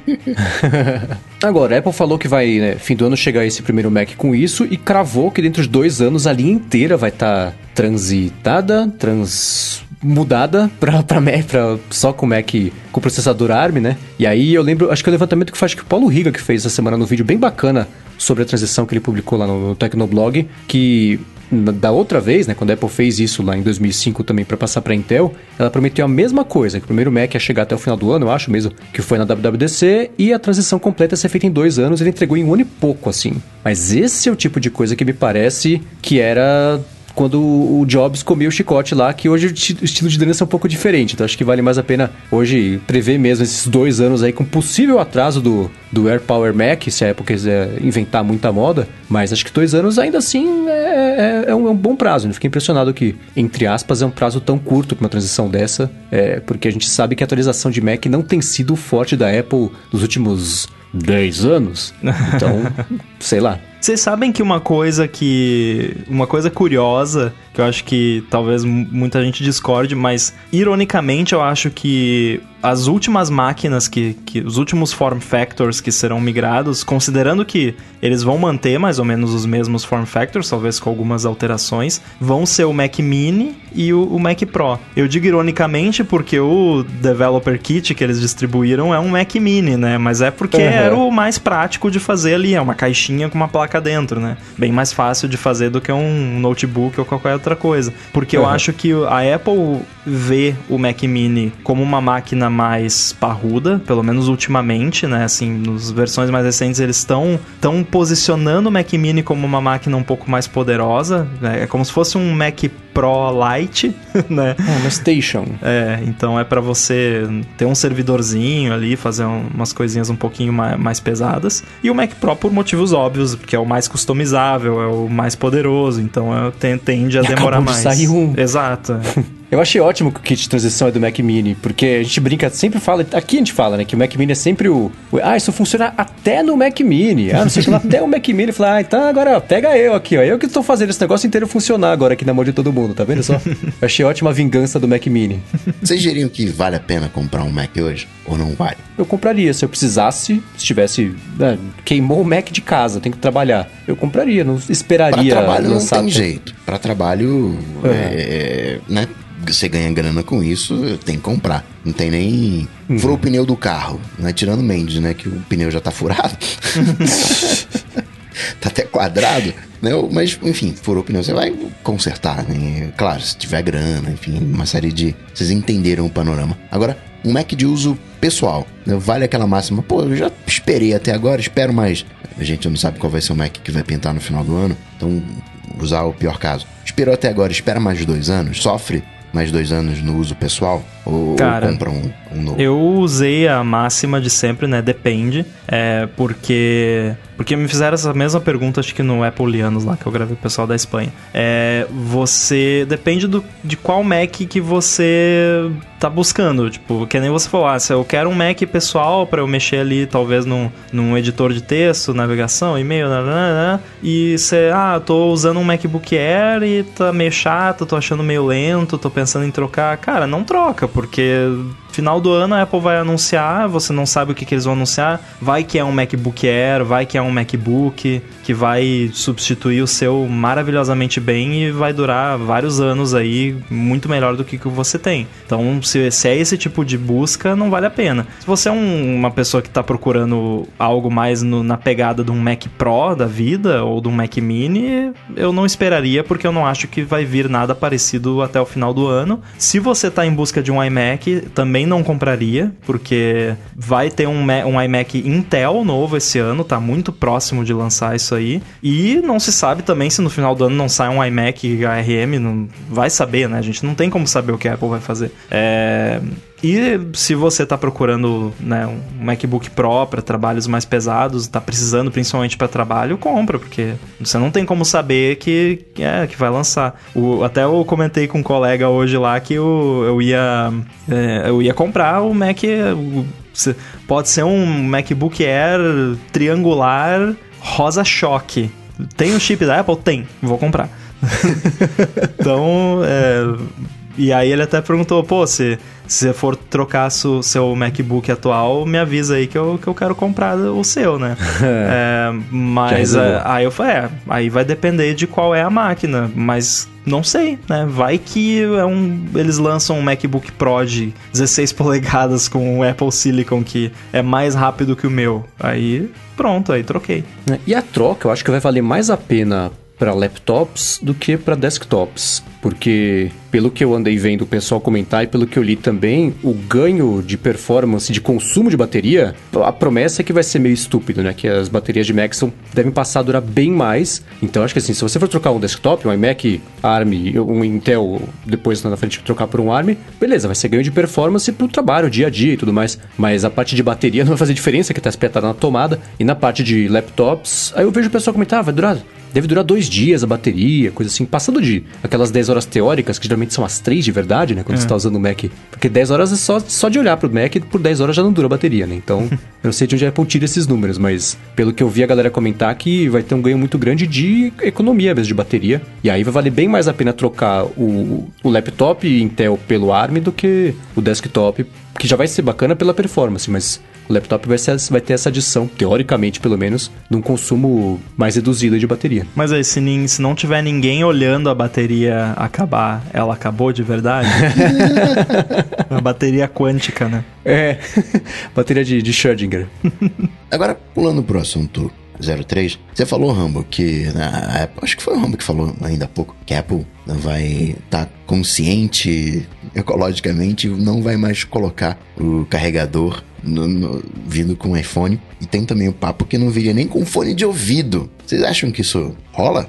É, pois é. Cara, eu acho plausível. É, eu acho esses rumores um pouco complexos de analisar, porque assim, as fontes desses rumores são pessoas que geralmente têm uma boa informação sobre o que está acontecendo a nível de fabricação, supply chain, essas coisas, mas às vezes elas não têm o big picture, né? Vezes não têm a visão de o que de fato está acontecendo. Então o, o, o cara pode estar tá falando, ah, ele analisou né, as informações que ele tem, ele está falando, não, não vai vir o carregador na caixa caixa. Porque na verdade a Apple vai vender um, uma caixinha menor e, o, e vai vir numa caixa tipo a do Apple Watch, sabe? Que vem o carregador. Talvez você vai poder comprar com o carregador pequeno e com o carregador grande. E aí por conta disso a caixa vai ser que nem a do Apple Watch, que é a caixa do iPhone é uma coisa e tem uma caixinha por fora e tem o carregador junto, sacou? Uhum. É, pode ser que seja isso, porque o cara do supply chain ele não sabe esse detalhe, ele não tem essa informação. Então pode ser que vai as... vir tudo num saquinho, na verdade. Eles não falam que é... vai vir na caixa, porque vem separado no saquinho. E outra, de repente o cara tá falando que não vai vir, porque ele olhou lá para a linha de produção e ninguém tá fazendo fone de ouvido, ninguém tá fazendo carregador. Só que de repente vai atrasar, né? De repente a Apple não tá nem fazendo iPhone 12, o iPhone 12 vai atrasar, ou vai vir numa quantidade limitada que dá para colocar a produção mais à frente, sei lá. É. Também. Então, assim, é, não adianta também ficar fazendo tempestade em copo d'água, porque isso tudo pode não passar de uma informação mal interpretada que explodiu. O lance do fone de ouvido, para mim, sinceramente, não ligo, nem, nem se tem ou se não tem. Eu acho que a enorme maioria das pessoas não usa o fone de ouvido que vem com o iPhone. E nós já vamos falar sobre isso, que a maior justificativa plausível, caso isso seja verdade, seria a questão ambiental. Eu tenho várias caixas de iPhone aqui, todas elas com fonezinho de ouvido dentro, que nunca vai ser aberto. Provavelmente eu vou vender o iPhone com o fone junto e a pessoa que vai receber o iPhone de segunda mão vai estar o fone novinho lá dentro também não vai usar. então, o fone de ouvido eu acho desnecessário e com certeza a Apple concorda, porque, né, economia para eles. E cara, a minha primeira reação quando eu vi isso, assumindo que é verdade, foi: nossa, que absurdo, a Apple, né, mão de vaca, vai não vai mais botar o carregador, Tim Cook, lucro, lá lá lá. Mas eu comecei a pensar, cara, eu compro iPhone hoje em dia, eu abro a caixa, eu tiro o aparelho e acabou. Eu não, não, o cabo eu não tiro da caixa, o carregador eu não tiro, porque eu já tenho. Eu, eu tenho, eu, eu falei que eu ia abrir uma, uma vendinha na, na frente do condomínio aqui de carregador de iPhone, porque tem tanto aqui. Eu abro a geladeira, tem um carregador de iPhone na, na geladeira, entendeu? Então assim, é, eu para mim não faria falta. Eu acho que se eles de fato fizerem isso, que o padrão vai ser vir sem o, o carregador. Eu espero que tenha uma redução de preço. Ah, isso, né? isso. Aí você chegou no ponto. Nem que seja 20 dólares. Né? Nem que seja Nossa, uma tem, tem que ser uma, uma redução equivalente ali. É. 5 dólares, se muito, que é pra estar disposto Anyway, tem que ter menos. uma redução de preço. E obviamente tem que ter uma opção, quando você for comprar o iPhone, de você já comprar o carregador junto. Porque, né, se você está comprando seu primeiro iPhone, você não vai ter um carregador de iPhone, então tem que ter pelo menos uma opção de você comprar o carregador junto, de preferência que não custe 90 dólares o carregador. Né, porque se tratando de Apple, a gente não sabe. É... Agora, tirando todos esses poréns, eu acho que faz todo sentido do, ponto de vista da Apple como empresa e do, de tudo que eles falam sobre meio ambiente, de ser uma empresa verde e tudo mais. Seja marketing, seja real, não estou julgando isso aqui. Faz sentido dentro da mensagem que eles passam sempre, porque imagino a diminuição que eles poderiam ter no tamanho da caixa. Digamos que no, no espaço que eles transportam hoje em dia um iPhone na caixa, eles poderiam transportar três isso tem um, um, impacto, uma diminuição de impacto, tanto de, uhum. de papel, de plástico, de tudo, quanto ah, de de três carbônico. aviões são um que leva a mesma quantidade de iPhones. Né? Exatamente. Né? Então, se eles de fato fizerem isso, com certeza a justificativa que eles vão usar vai ser a justificativa ambiental. Aí tem todos esses detalhes. Se vai ter algum, vai ter uma diferença de valor, o quão fácil vai ser você comprar um iPhone com o carregador, se você realmente precisa. Isso a gente vai ver, né? Mas eu no início eu fiquei meio revoltado quando eu vi isso aí, mas depois eu fiquei tipo, é, ok, vai. Eu topo vir sem fone sem carregador. Embora meu uso é bem parecido com o teu, Rambo, não, não uso carregador, meu fone fica sempre numa base TI, então não conecto no cabo, conecto no cabo no carro, em, em ocasiões específicas onde eu quero transferir arquivos para o computador, que é mais rápido do que via Wi-Fi, e aí eu preciso de um cabo, então ficaria feliz se viesse com um cabo, mas igual eu tenho trocentos cabos, cabos mais resistentes. Gostaria que viesse um cabo, que eu troco, né? O cabo vendo, troco, pego um cabo novo, né? diminui o risco de, de arrebentar alguma coisa assim. Então, se eu pudesse escolher, escolheria vir com cabo, mas toparia vir sem, desde que viesse com uma redução de custo proporcional. Senão, né, tá tirando os benefícios e não oferecendo nada. Uhum. Mas tem um ponto aí que é interessante. Quer a gente queira, quer não, carregador não é propaganda. Ninguém anda com um carregador aí se, no chaveiro, na mão. Ah, aqui meu recarregador, aqui é o meu cabo Lightning. Não, Isso não é propaganda. Mas fone de ouvido é propaganda. Você vê É, aquele é branco, você sabe que o cara tá com o iPhone no bolso. Não, Quem me contou isso foi o bandido. Não mais, né? Não, até hoje. Você, você vê aquele. É o formato de ar- ar-condicionado. um formato de secador de cabelo na orelha. Você, não, peraí, ali você. Não, é um. É, é icônico, né? A Apple com iTunes, com música. Ela estaria abrindo mão de muita coisa. É, eu, eu concordo que o fone de ouvido tem um certo papel nesse sentido, mas eu acho que o, o verbo está no tempo errado. Eu acho que teve. Eu acho que é, é real que tem essa associação, mas eu acho que hoje em dia quem faz mais essa associação somos nós, assim, do- da galera da antiga, né? Que, que conhece a história e tal, mas eu A acho gente que. tem essa referência. Eu acho que o fone de, de ouvido com fio branco, ele banalizou, virou uma coisa comum, assim, porque tem tanta cópia, né? Tem, to- todas as empresas começaram a fazer. Claro, tem algumas ainda que fazem com fio preto, any- anyway, mas tem muito fone com fio branco hoje em dia, quando você compra um, um celular. Então eu acho que já passou, talvez, essa fase, então não seria algo que eles considerariam na hora de tomar essa decisão. Uhum. É, ia ser uma grande perda, não. É, eu tô- eu- enquanto vocês estavam falando, eu pesquisei aqui, que eu lembrava que o Mac Magazine tinha feito uma pesquisa pra saber quem que usava fone de ouvido, quem não usava, aquela coisa toda. E o resultado, de só pegar a data aqui pra dar... Foi em maio desse ano que eles fizeram. E aí foi assim, 44% do pessoal que respondeu falou que usa constantemente os fones que vêm na caixa do iPhone, 25% falou que já usou, mas é raro, e 31% disse que nunca usou, tá novinho. Então, Basicamente apesar de meio a meio. 44%... É, mas assim, apesar de 44% ser a maior porcentagem desses três, ainda assim é menos da metade. Quer dizer, quase 60% das pessoas, pelo menos, usam no máximo raramente. Ou não usam. Então é uma troca que eu acho que, assim como a da própria entrada do fone de ouvido, que eu acho que teve, até hoje tem chororô por causa disso, isso é uma coisa que a gente vai escutar por anos ainda, né? Mas eu não vejo como. Tudo bem que eu, eu digo isso como o cara que fala que nunca entendeu porque ah, o USB, o Lightning, putz, vem na caixa, você usa, não vem na caixa, você vai lá na vendinha, compra e tá resolvido. Não é uma coisa que vai é, é,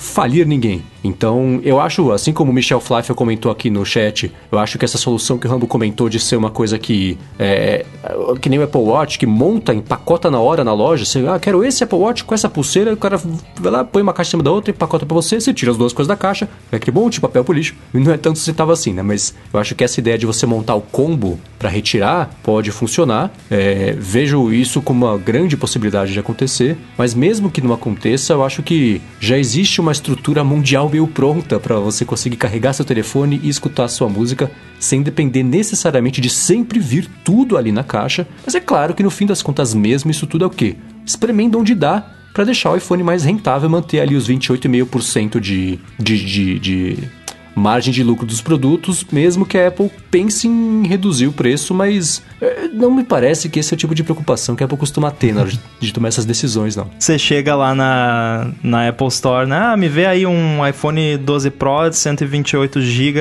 pra viagem. Vai querer com fritas também? Sim, uma Coca zero também. É, Feitas no Air Fryer. putz, Air Fryer. Ah, é. Putz, eu nunca mais vou, não consigo mais desescutar isso agora. É, mas assim, esse lance do, do preço também, eu acho que vamos ser justos também, é que o preço, quando a Apple anunciou foi o iPhone 11, né? Baixou o preço com relação ao iPhone 10R. Foi um, né, teve um descontinho Tá, ok. bacana É. ali. Então, eu não descarto que eles baixem o preço. Por- por- só por isso que eu não descarto, porque realmente eu concordo que não é, não é algo que a gente associe com Apple, né? Baixar preço. Mas é, eu não, não descarto essa possibilidade deles baixarem os, os preços. Não que vai ser tipo, ah, hoje em dia, eu não sei os valores, mas digamos que o carregador custa 20 dólares e o fone custa 30.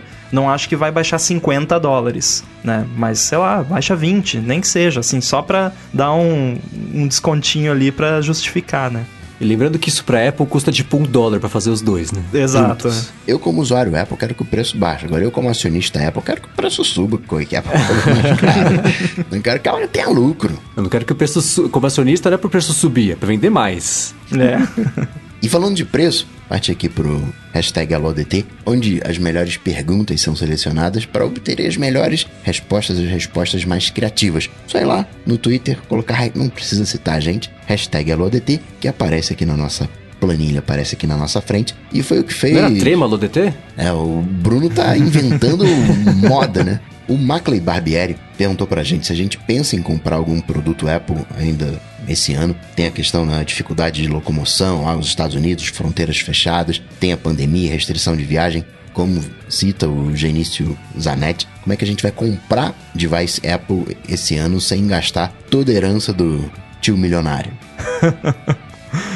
É, então, tem a galera que, que importa, né? Tem várias opções aí É, no olha, olha mercado o incentivador de brasileiro. mercado cinza aí, aí, aí, aí. Ah, ó. não, pô, Aí, é, aí, tudo legalizado, tudo pago bonitinho, mas tem, tem a galera aí. Eu, eu compro com o Mônaco, vou falar aqui, jabá de graça, porque nu- nunca me deixou na mão, né? Pô, Procura Mônaco Mac no Google que você acha. Não vem me perguntar, porque eu já cansei de mandar o link dele, é só procurar no Google lá que você acha. Mas, é, assim, só que independentemente disso, o dólar tá muito alto, então os preços estão muito altos, então se você não precisa e não vale, né, o, o preço alto pra você segura, né? Espera o quanto der aí, vê se vai baixar o dólar, vê se vai melhorar essa situação, porque realmente tá, tá caro, mas eu já falei aqui que o Mac com ARM eu eu vou comprar no matter what, né? Só que e isso é um disclaimer que eu sempre faço também. Uma coisa sou eu que trabalho com Apple, que escrevo sobre Apple,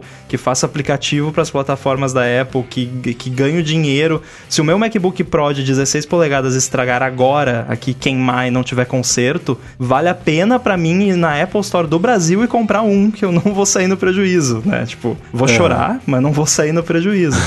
É, mas não é a situação da enorme maioria das pessoas. Então, né, vale, vai aí de cada um se vale você investir o preço alto, né? Mas eu, eu realmente não recomendo comprar no Brasil porque aqui é um absurdo. Eu, claro, quero comprar muita coisa. Eu acabo fazendo compra de Apple meio que por impulso. Ah, claro, tem um iPhone. Não- Vai sair aqui no Brasil, não vai? Olha aí, ó, o iPhone condições. com fritas aí, ó, por impulso.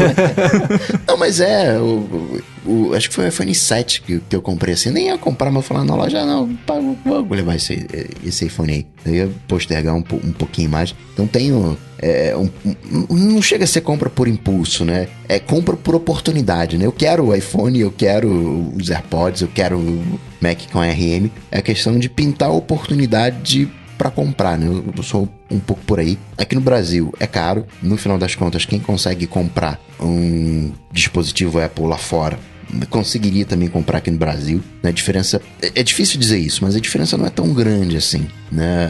Sim, é aquelas contas que a galera faz né, de viagem. Só que a gente é muito, né, peraí, um MacBook Pro 16 polegadas aqui top vai sair aqui no 16 mil né, em reais. A gente faz a conta com dólar e, esquece dos 10% de lá, é que vai pagar uns 16. Se for no mercado cinza, vai estar saindo por uns 20, 21. E você pagando à vista, que é o que você vai acabar fazendo no- lá fora, ou no mercado cinza, sai por 25.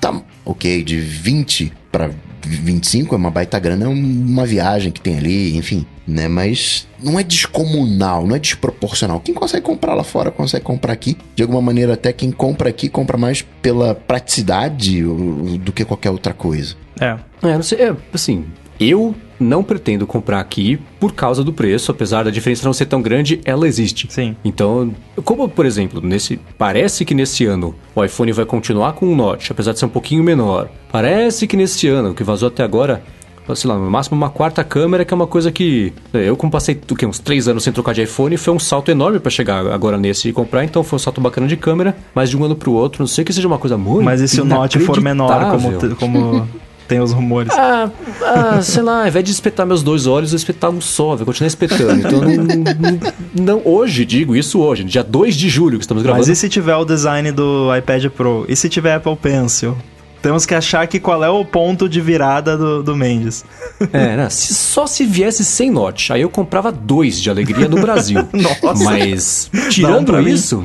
é, eu não me vejo. E aí, a- a- respondendo a pergunta exata, a minha recomendação é esperar. Mesmo porque, assim, se você puder ir lá pra fora, com o dólar a 5, Exato. 6 reais, vai sair se bobear mais caro do que você comprar aqui, com o preço que já é Uhum. absurdo. Então, é, é- é- o lance é esperar. Se sim, precisar comprar, quiser muito, cada um faz o que quiser com o próprio dinheiro. Mas, pessoalmente, eu, eu não penso em comprar nada da Apple esse ano, não, porque vai sair mais caro do que vale. Claro que se meu Mac explodir, aí eu vou ter que fazer alguma coisa sobre isso. Mas só por estar a fim de comprar, vou continuar a fim de comprar até as coisas voltarem ao controle. É, tem ah, uma outra questão também que eu, que eu vou dar de dica aqui. Arrume uma renda em dólar. Agora é o momento. É, né? pois é. Agora, Coca, essa é pra você. O Gustavo Baldassin falou o seguinte: ele mantém as fotos originais no iPhone porque faz backup no Google Fotos. Ele quer saber se ele mandar otimizar as fotos no iPhone, ele vai fazer o backup no Google Fotos na qualidade baixa, porque fica lá otimizado, né? Ele manda pro iCloud, fica só com um thumb glorificado ali no iPhone, e, e ele quer saber se o backup vai ser feito a partir da foto otimizada ou da foto grandona plena. Na foto gran- grandona, plena. Primeiro que você vai tirar foto com o iPhone e aquela foto vai ficar no iPhone durante algum tempo. Quando o iPhone resolver, ah, vou otimizar, vou né, descartar essa foto, vou ficar só com o, o thumb aqui pequenininho. Aí, só que isso não é repassado, essa atualização não é repassada para o Google Fotos. Então o Google Fotos identificou que você tirou a foto nova, fez a cópia, né, fez o backup, o, o iPhone apaga a alta resolução, mas isso não vai interferir com o Google Fotos. Se você tirar de via outro dispositivo, se você tirar importou alguma coisa no, no iPad, tirou uma foto no iPad e aí foi para a biblioteca até chegar no iPhone, igual essa primeira foto ela vai vir com alta resolução. Né? Sempre que um aplicativo usa um- uma foto, ele não tem como usar o thumb. É- é- vem a, a alta resolução. Então vai estar backupado a alta resolução. Não precisa se preocupar com isso não. Boa. Agora o Rogério Souza, né, quer saber o que, que a gente faz com latido de cachorro, aqueles sons que o iOS 14 está identificando, os ruídos, né, quando tem alguém falando de fundo no vídeo. O, o Rogério quer saber se o nosso microfone tem um cancelamento ativo de ruído, se a gente usa algum aplicativo, se tem o, o, o CRISP, né, que a gente está fazendo uso, aquela tecnologia, né, como é que a gente lida com isso, né, nesse momento de pandemia, todo mundo fazendo conferência, home office, etc. Cara, eu sempre gravei de casa, né? Então, no caso, apartamento, condomínio, aqui no condomínio é permitido você ter animais, né? Então, muita gente tem cachorro. Eu acho incrível que tem muita gente que tem cachorro aqui e, é, e você ouve muito pouco latido. É, de vez em quando você escuta alguma coisa, mas é, é pouco, considerando a quantidade de cachorro que tem aqui. É, mas, cara, não tem muito segredo, assim, não tem muito o que você fazer. O,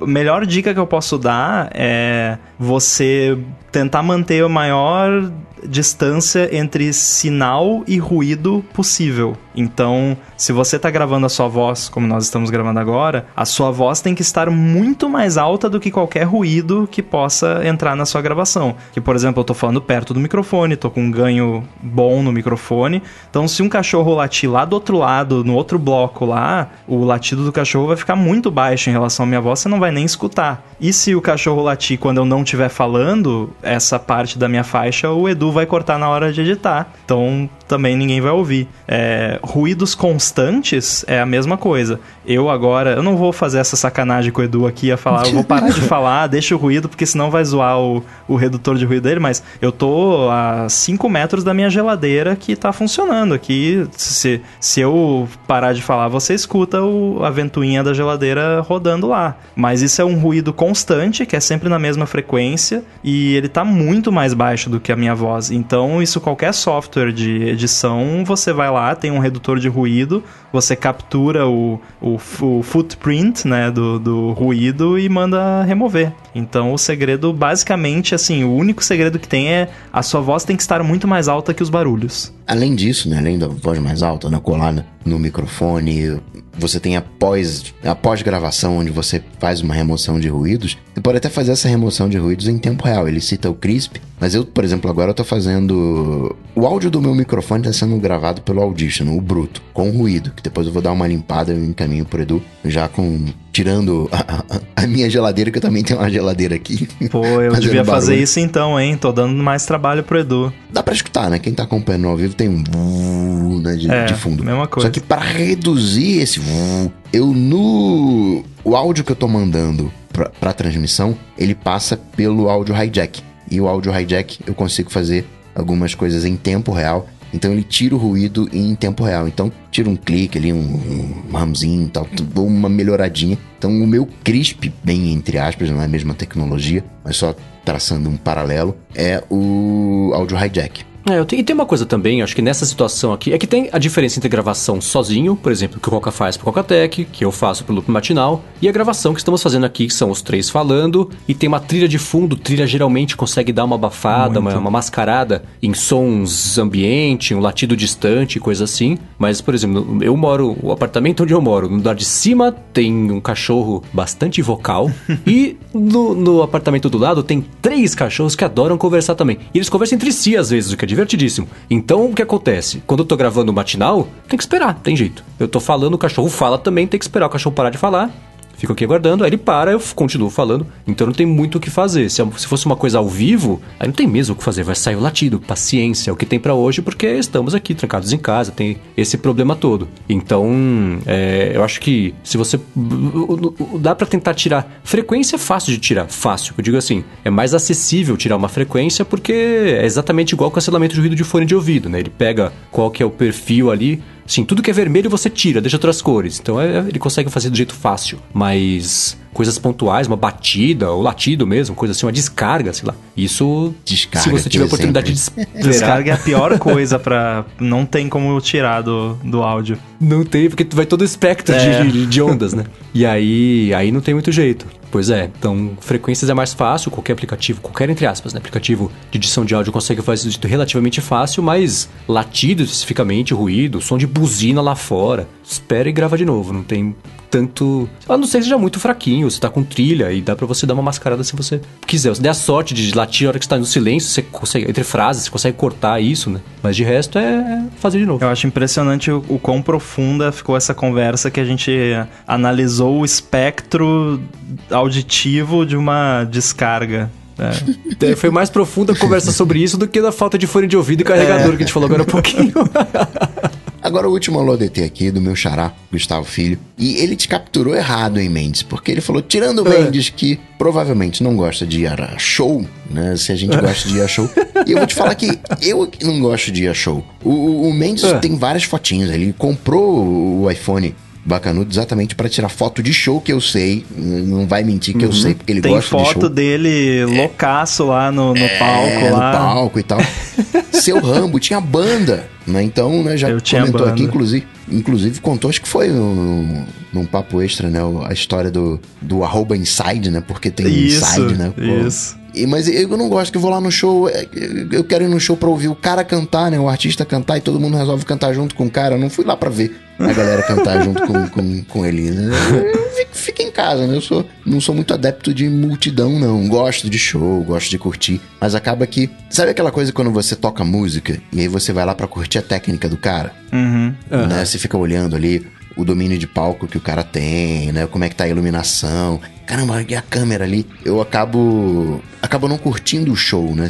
Eu acabo analisando o show do que curtindo o show. Eu prefiro não, não, não ir muito no, em show, não. Você vê como a experiência é diferente do, de, de acordo com o que você valoriza, né? Porque eu, por exemplo, se eu quero prestar atenção assim, no- na qualidade musical de alguma coisa, eu pego, boto fone de ouvido com cancelamento de ruído e tal, boto Apple Music ali, qualquer coisa, presto atenção, ouço a versão, a gravação, né, oficial e tal da música. Agora, se eu vou num show, eu quero a experiência do show, eu quero ver como é que qual é a coreografia, como é que são as luzes, que tipo de efeitos especiais que vai ter, o que, que a galera vai ficar mais animada e tal. Eu não tô interessado tanto, claro, óbvio que a música é muito importante no show, né? Mas assim, eu não vou no show pra analisar a qualidade musical, né, do, do que tá sendo tocado. E mas eu adoro show, gosto muito. Eu não fui ainda na quantidade de shows que eu gostaria de ir na minha vida. É uma pena porque provavelmente vai demorar um tempo até eu poder ir num show de novo, né? Eh, Vai demorar um tempo pra existirem shows shows de novo. É, eu gosto muito de assistir vídeo de shows, vídeo né, bem feito, não aqueles vídeos de celular mequetrefe, né? Ah, Que aliás, gente, se vocês forem show, não Parem filmem. Por favor, você tá lá pra assistir, o vídeo vai ficar horrível. É, eu, fui, eu fui em vários shows, é, vários, alguns shows, e tipo, tirei uma, duas fotos ali só pra registrar, fiz talvez um story pro Instagram de 15 segundos, mas não, né? Aí a pessoa vai lá e fica, assiste o show inteiro pela tela do celular. É triste, mas enfim, é, eu gosto de show sim. É, eu já gostei muito mais de show, porque. sabe, quando eu era moleque, em show todo fim de. Eu já fui em centenas, de vi todo mundo que eu queria. Ver Iron Maiden 10 vezes. Nossa, eu não. Era época assim, de Metallica vem e vai tocar duas vezes dia, sábado e domingo. Eu ia no sábado e no domingo pra ver os dois Nossa. shows. Sempre gostei muito de show. Mas o tempo vai passando, você fala, putz, preciso ver Iron Maiden na décima segunda vez? Não sei, agora tá meio caro ingresso, coisa assim. Eu parei de ir em festival, porque festival é insuportável, Ah, não, tem jeito. é, isso aí já não me agrada também, né? Não importa quem você quer ver, 90% das pessoas não estão lá pra ver isso. Então é o show inteiro a gente passando, conversando e derrubando cerveja nas suas costas, não, gravando. Então não dá, não dá pra curtir o show. Mas de banda assim, como eu já consegui ir em muito show ao longo da vida, só quem eu ainda quero muito ver e que segue vivo, eu pretendo ir em shows. De resto, sim, eu, eu lamento não ter conseguido ir no show, por exemplo, do David Bowie, do, do BB King eu fui, que foi bem legal, é, mas é, de, de quem? Leonard Cohen, que esses não dá mais, né? Mas de resto, eu sempre gostei muito de show, mas tenho ido menos agora, porque, sei lá, às vezes, como tá ficando todo mundo muito velho, é bom preservar na memória quando era bom, assim, é tipo também. você ir num show do Guns N' Roses, né? Hoje em dia. É, então, né? Pois é. Então, eu sempre gostei muito de show. No meu Instagram, quem me segue sabe. O que que tá na su... Tem algum na sua wishlist ainda que você gostaria de ver e não viu ainda e é possível ver? Putz, sabe que eu acho que não? Nossa. Eu me, me, Eu, me assim, ocorreram vi- três agora, que são o, Ah. o Bon Jovi, eu adoraria assistir. O Hum. Blink-182 e Bad Religion. Esses três eu gostaria muito. Devem ser bons shows. Eu tive. Bad Religion, eu acho que eu vi, que foi em algum festival. Teve aqui no Brasil já algumas vezes. O meu irmão foi no show deles. Ah, É, eu É, fui no sei. do Foo Fighters, acho que foi em 2016, 2017. Foi animal. Tô- Três horas Uhum. de show, muito bom. É, então, Foo Fighters é uma banda que eu não escuto toda hora, mas eu falei, deve ser um show divertido. Eu também fui, não, de o fato, show foi um show muito bom. divertidíssimo. Foi muito bom. Exatamente. Nine Inch Nails também é uma banda que eu não escuto em casa, mas o show foi excelente. Foi engraçado que a, a, a banda que abriu pro Foo Fighters foi o Kaiser Chiefs, né? Que só tem uma música conhecida. Aí, tipo, eles tocaram aquela Ruby lá umas três vezes, eu acho. Eu cheguei atrasado no show, não consegui ver os Kaiser Chiefs. Foi, é, eu tô até foi agora divertido. pensando em quem que tá vivo, que eu quero ver ainda que não deu, mas assim, eu já vi de, sei lá, Sepultura, Slayer, Bob Dylan e eu já vi todo mundo que eu queria ver, eu acho. Então É um bom espectro. Só se for É, né? Pois assim, se o David Gilmour voltar, eu vou de novo. Eu vou quantas ele vier. Tipo o Paul McCartney. Se ele vier todo dia, eu vou todo dia. Porque amanhã ou depois o cara pisa torto e morre, como diz o Will. Nossa. Eu falo, poxa, eu devia ter ido mais uma vez, né? Eu quase fui no último show do Charlie Brown Jr. que o, o Chorão tava. É. Porque, tipo, ele fez aquele show e morreu no dia seguinte, ou na semana seguinte, uma coisa assim. Porque, se eu não me engano, foi. Ah, eu não lembro a cidade. Mas eu tava na cidade e eu, eu vi o show- a propaganda do show pensando, pô, podia ir, né? Eu tava com meu irmão e tal. e aí acabamos não indo. Que pena, né? Que eu não fui. É, né? Pois é. Beleza. Minha lição de casa é tentar pensar numa banda que eu ainda quero muito, que eu queira muito ver e que não, tem dado, não tenha dado tempo ainda. Muito que bem. Agradecer então aos adetêncios que bancam aqui o, o boleto lá em apoia.se barra área de transferência e picpay.me barra área de transferência. Se você curte o ADT, se o ADT te proporciona uma hora por semana de entretenimento, de informação, se você curte, considera apoiar. Se você não tem grana no momento, não tem problema, recomenda para alguém, para um amigo. É até bacana que aí o teu amigo vai saber que as coisas de tecnologia que você fala não é fake news. Tem embasamento, tem um, o área de transferência por detrás. Faz uma avaliação lá na sua plataforma de podcasts. Agradecer sim, claro, ao Edu, que faz a mágica da edição. Pega esses sons que a gente manda, né? Com cachorro, com, com latido, com miado e tudo mais. E também, né? Nos faz parecer inteligentes. Muito obrigado, Dudu. Ele transforma os nossos latidos num episódio. Exatamente. Para falar comigo, vocês sabem, só ir lá no Google, bater Cocatec, que a gente troca uma bola. E para falar com os senhores, Eu estou no Twitter, arroba underline inside. Estreiei o Twitch, twitch.tv barra Ah. Guirambo. Semana passada eu fiz um, um videozinho lá de, entre aspas, encerramento da WWDC. É, planejo fazer mais coisa lá, planejo fazer ali uns videozinhos escrevendo algum código ali com a galera. Acho que vou, vou fazer mais vezes, foi divertido. Então me segue lá também no, no Twitch, uh, Gui Rambo, e que agora eu lembro, agora eu decorei. E podem também acompanhar no Stack Trace lá no 9to5mac.com. Valeu. Bom, eu sou MVC Mendes no Twitter, apresento o Loop Matinal, podcast diário segunda a sexta do Loop Infinito. Tudo dito e posto, a gente volta semana que vem. Tchau, tchau. Falou. Falou!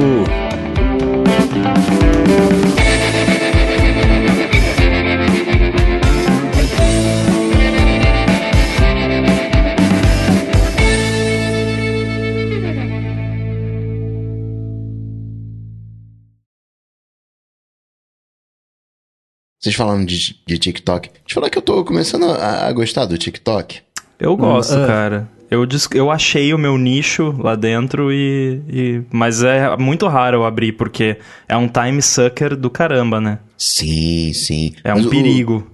Eu, não, eu, eu tenho em conta, mas não tenho em conta, né? Eu fico deslogado. Não adianta nada que eles sabem que eu sou eu, mas É. eu tô deslogado. E num primeiro momento era só coisa de dança, assim, aquela galera dançando. Aí ele meio que foi aprendendo os meus gostos. E tá. Minha timeline tá. O For You, né?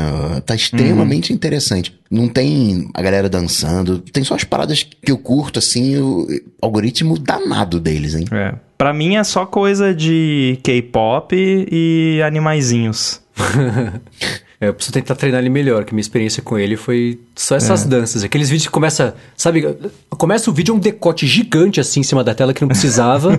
aí vai andando pra trás uma menininha assim saltitante e começa a olhar pra câmera e dançar assim. Aí você troca de vídeo, a mesma coisa, outro decote ou uma bunda assim. Nossa, tem, cara, eu falei, ah, é impre- tem muito show-off, assim, você vê a pessoa querendo pagar de gostosa, sabe? é o que Nossa, mais cara, tem. não- não Mas se você Falei, treinar o só isso? algoritmo, ele aprende que você não, não é isso que te interessa. E, e- e ele meio que vai testando. Tipo, é, hoje de tarde eu vou, dar uma passeada aqui. Aí ele meio que do nada começou a jogar coisa de aviação, né? Caças assim, né? Lado a lado e tal. Ele meio que vai te testando, ele vai jogando coisas ali. E aí se você avançar, né? Se você pular, ele vai. Hoje não aparece nada de galera dançando, nada de, de decotes afins, nada de cachorro, de gato, nada. Tá extremamente interessante o feed. Aliás, essa semana meio que viralizou, pelo menos dentro do- dos círculos de tecnologia mais pessoal, mais de segurança e tal. Um, ao- e aí é, aí é que entra o negócio, né? Um, um comentário de uma pessoa no Reddit falando Ah. que ela fez engenharia reversa do TikTok, que ele faz isso e faz aquilo e manda não sei o que pra não sei aonde. Aí eu li aquilo e eu pensei, não, tá, até que faz sentido o que tá sendo falado aqui. Mas, tipo, Primeiro, tem um monte de coisa que a- alega ali que ele faz que é impossível de fazer no iOS, simplesmente impossível. Por exemplo, pegar a lista dos apps que você tem instalado no device. É impossível no iOS, a não ser que você tenha jailbreak. E Aham. diversas outras coisas. É, e aí eu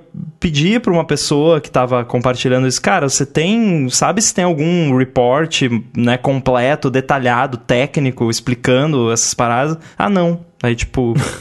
Eu acho, tipo, tá, por mais que o app seja creepy, que com certeza ele é, a gente sabe que ele é, mas eu não gosto dessa coisa de pegar e, tipo, ficar compartilhando um comentário aleatório de uma pessoa aleatória no Reddit falando que faz isso, que faz aquilo, que nem é possível, sem contexto, sem um detalhamento técnico de se aquilo é verdade ou não, sem um detalhamento técnico que permita que alguém que entende do assunto vá lá e, e verifique se é verdade ou não, né? Eu acho muito zoado isso aí. É, mas esse é o tipo de coisa que não vai fazer a menor diferença pra quem quer o que- só compartilhar e espalhar o caos. Sim. E é um problema, né? Porque seria legal se as pessoas dessem atenção, por, por exemplo. E, e- a gente volta àquele assunto que a gente falou algumas semanas aqui, da diferença entre o que você faz e o que o John Prosser, ou Prosser, sei lá, faz, que era... E aí gente- ele foi meio desmascarado, né? Nas últimas semanas também por causa disso.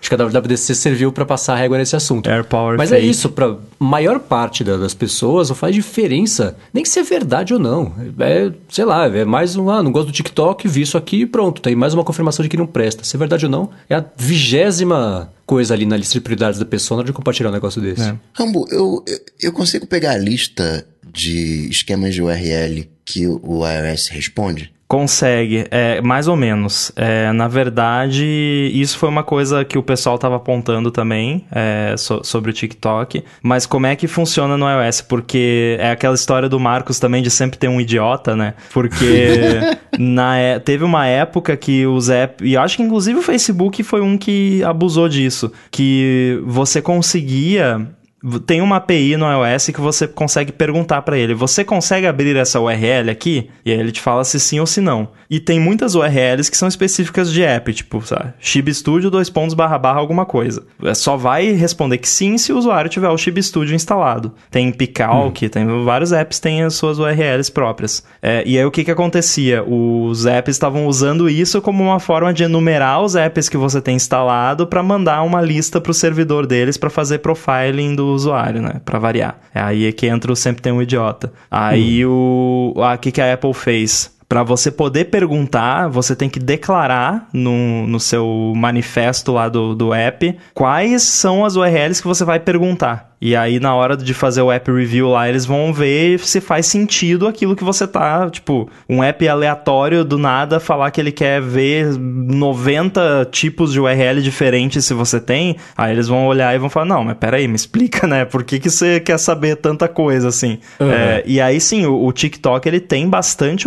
URLs na, nesse nessa declaração do, do app lá. Não são tantas assim, acho que são, tipo, tá na faixa de 30, uma coisa assim. O que é um número alto, mas não é alarmante. E a enorme maioria delas é relacionada a Facebook. De tipo, ah, tem o Messenger instalado, tem o não sei o que. E o Facebook, quando você integra também, ele te dá uma URL própria, que é só do seu app e tal. Então tem um monte de URL que basicamente se resume a Facebook, né? Que é para ele compartilhar coisa no Facebook e tal. E aí também, a maioria que tem lá é coisa de app de mensagem, WhatsApp. Porque ele, para você você compartilhar coisa no WhatsApp, ele quer ver se você tem o WhatsApp instalado. Então, Sim, assim, tem que ter. com base nisso, eu não vi nada demais, né? É um número grande de URLs, mas não é nem perto do suficiente para ele identificar todos os apps que você tem instalado, né? Porque tem app uhum. pra caramba. Entendi. O, o carinha que começou a falar que o, que o TikTok era um coletor de dados foi o carinha do Snapchat, não, né? Quem foi? Cara, eu nem sei de onde surgiu essa. Eu acho que muito disso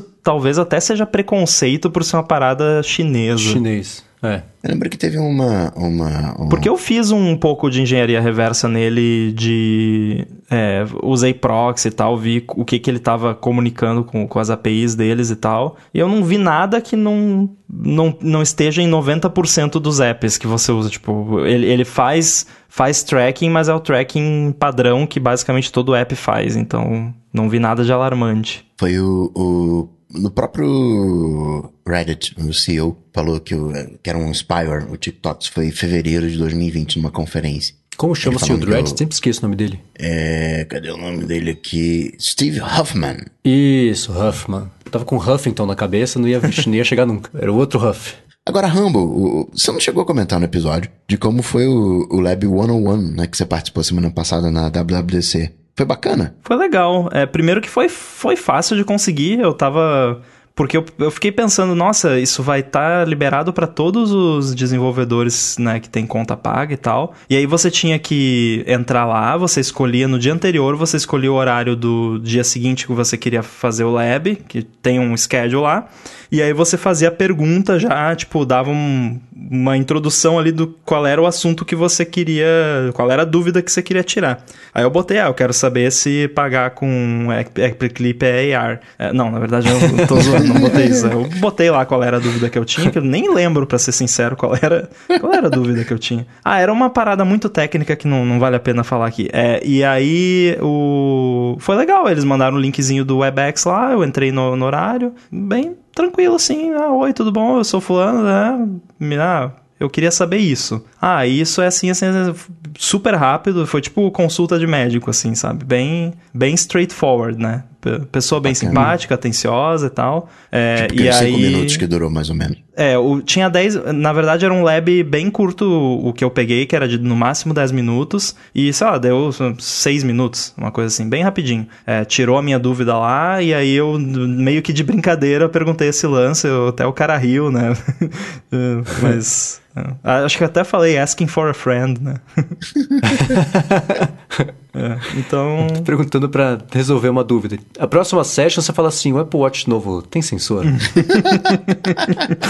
é, então eu achei bem legal, cara. Eu, eu acho que seria, seria até bacana eles, mesmo que. Até tá, tá rolando até uma certa controvérsia na, na comunidade de desenvolvedores Apple que tem um meio que uma, uma galera que acha que a Apple deveria abolir a WWDC física e fazer sempre assim, e outra que acha que não. Eu, para variar, eu tô no meio termo. Eu acho que eu quero que a Apple faça a WWDC física de novo quando, quando der, quando for seguro, é, mas eu acho que eles deveriam manter tam, é, também isso, essa questão dos labs virtuais, manter as sessions pré-gravadas, porque você ir em session ao vivo na WWC é meio que uma perda de tempo e todo mundo concorda com isso, que você vai lá para encontrar galera, fazer outras atividades. E, claro, que note ao vivo, com plateia e tal. Acho que eu acho que tem como fazer um híbrido dos dois que funcione. Talvez a WWDC física não precise durar a semana inteira, possa ser tipo três dias, né? Uma coisa mais curta, porque aí você dá a mesma oportunidade para todo mundo, né? Aí quem não vai na versão ao vivo, a única coisa que perde é, é a questão da interação e do, do networking, mas não perde os labs, né? Não, não perde perde nada com relação uh, ao conteúdo em si. Eu achei bem bacana. Eu fiquei impressionado o quão, quão bem organizado eles conseguiram fazer com tão pouco Verdade. tempo. Não, o, quando você tá numa palestra, né, o, o, cara tá interagindo com a galera, então não tem jeito, o conteúdo vai ser passado num tempo maior. Uhum. Sendo gravado, dá para você fazer uma coisa condensada ali, focado. Né? Os labs. Cortar eu, os eu, erros. É, os labs eu, eu, não sei. Os labs eu acho que eu deixaria no, no presencial. Mas uma mistura, né, de... Eu deixaria os dois, entendeu? Os dois, pra quem, exatamente. Também. Pra quem tá lá, né, obviamente vai fazer o lab presencial, que é muito mais prático. Mas tem muita gente que não tem como ir, né? Então mantém o lab virtual para quem não tem como ir, né? Eu acho que os dois são válidos, porque Mais tem tanto né? desenvolvedor, né? Que. Aliás, foi uma coisa que a Apple ah, meio que adotou esse lance, você falou, né? Mais democrático. Eles falaram, ah, agora é, de fato é conferência global, né?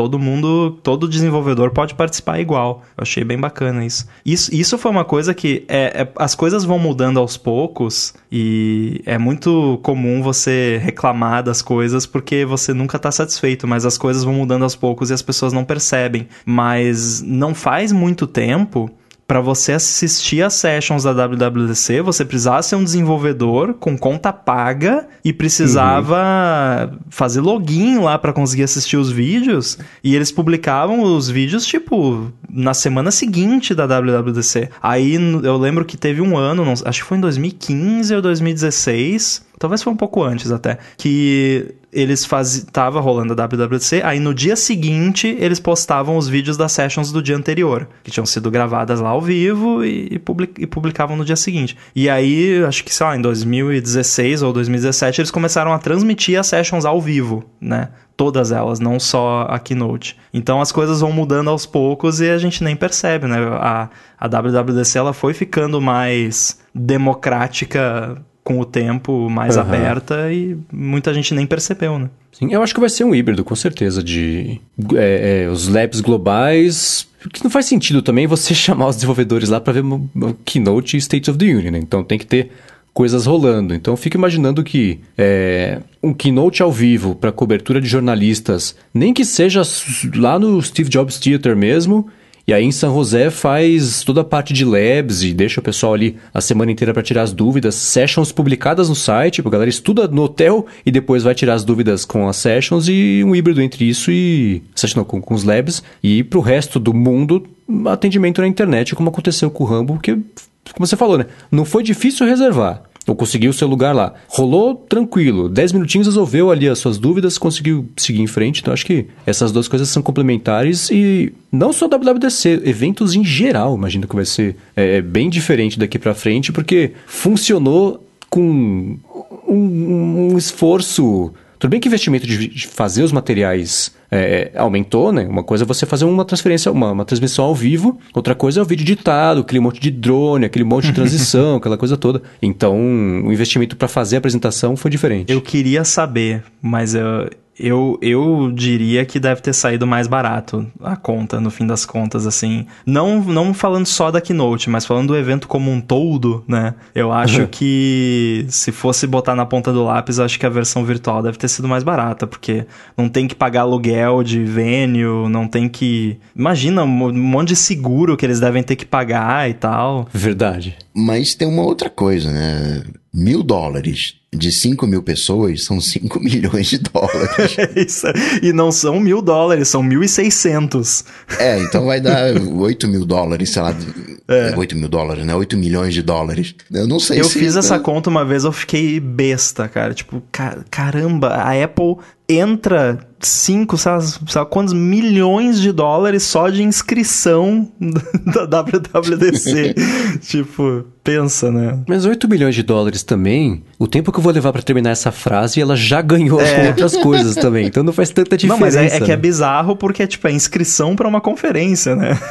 Aham, É, ela é. se paga sozinha, né? Não tem. Mas eu, eu não sei, eu, eu ainda eu acho que custa mais que isso, viu? Porque o nível de, de, de trabalho que eles fazem para Tanto é que, assim, quando a Apple vai fazer um evento num, num ambiente que não é o Steve Jo- Jobs Theater, que é deles, é, eles transformam completamente, até as, as poltronas do, do auditório eles trocam, sabe? Então é. E, e tem esse lance também, é, é bem chatinho você fazer essas coisas lá nos Estados Unidos, é cheio de seguro que tem que pagar, e o almoço também, tem que ter tem que contratar o almoço do lugar que custa uma fortuna, é, é Uhum. cheio de coisa, assim. Então, não sei, eu acho que ou dá elas por elas, ou custa até mais caro, viu? Porque é, é caro. Eu lembrei agora, acho que foi o evento do Apple Watch que eles fizeram lá no, no auditório São Francisco, eles quebraram uma parede para dar um acesso para o negócio que eles construíram lá de fora para ser área de demonstração do relógio.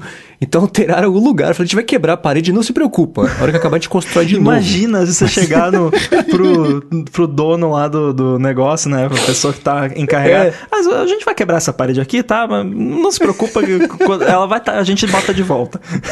É, vai ter melhor, vai ter Wi-Fi na parede a hora que a gente fizer de volta, não se preocupa, carregamento sem fio, É. mas vai ter que quebrar, beleza? Teve um outro também evento que é, a Apple recapeou um pedaço da rua e a galera já pirou, não, aqui vai ser a apresentação do Apple Car, vai ser aqui, não foi nada disso, sei lá porque recapearam a Porque rua, tá feio. mas fizeram isso, a apresentação, é, provavelmente, né, pra ficar não bem na foi foto nesse ali. do Apple Watch também que eles eles dividiram o auditório no meio, que tipo o auditório era muito grande pra quantidade de gente que ia ter no evento e aí eles não iam precisar do auditório inteiro, ia ficar estranho o auditório meio vazio, eles tipo dividiram o auditório no meio, botaram uma parede temporária e Que era o Bill Graham Civic Auditorium lá, que fica em São Francisco, Eu na acho uma que é. praça, na frente da prefeitura, acho que é lá, é, foi rolou mesmo. Uma Eles vez moldam eu- como eles querem. Eu aluguei um grupamento de salas de um engenheiro e aí tinha uma, uma sala que ficava em, em cima da outra. E aí ele falando: Não, se quiser a gente pode até quebrar o chão aqui, faz uma escada aqui direto pra, pra sala de baixo. e, e aquilo não, não- não encaixava na minha cabeça. Falei, "Mas Vai quebrar uma escada aqui, você vai, vai construir. Eu, parecia, conversando com ele, parecia que ele tava arrastando o mouse, sabe? E apagando o chão. The Sims, né? É, é a cultura do cara, né? Um cara engenheiro construir coisas assim, né? Pra levantar, quebrar um, um chão, fazer um- uma escada é fácil, né? Mas pra gente, assim, é uma coisa de Nossa, outro eu mundo. fazer um furo na parede aqui é como se fosse rocket science pra mim. Não pode, né? Ué, faz escorregador então, né? Já vai que vai construir, pra que fazer escada? Bem mais legal fazer escorregador. Eu tenho muito problema fazer coisas no mundo real porque não tem Ctrl Z, né? Tipo, você É. faz errado, não tem volta. É, eu sou zero mão na massa também. É.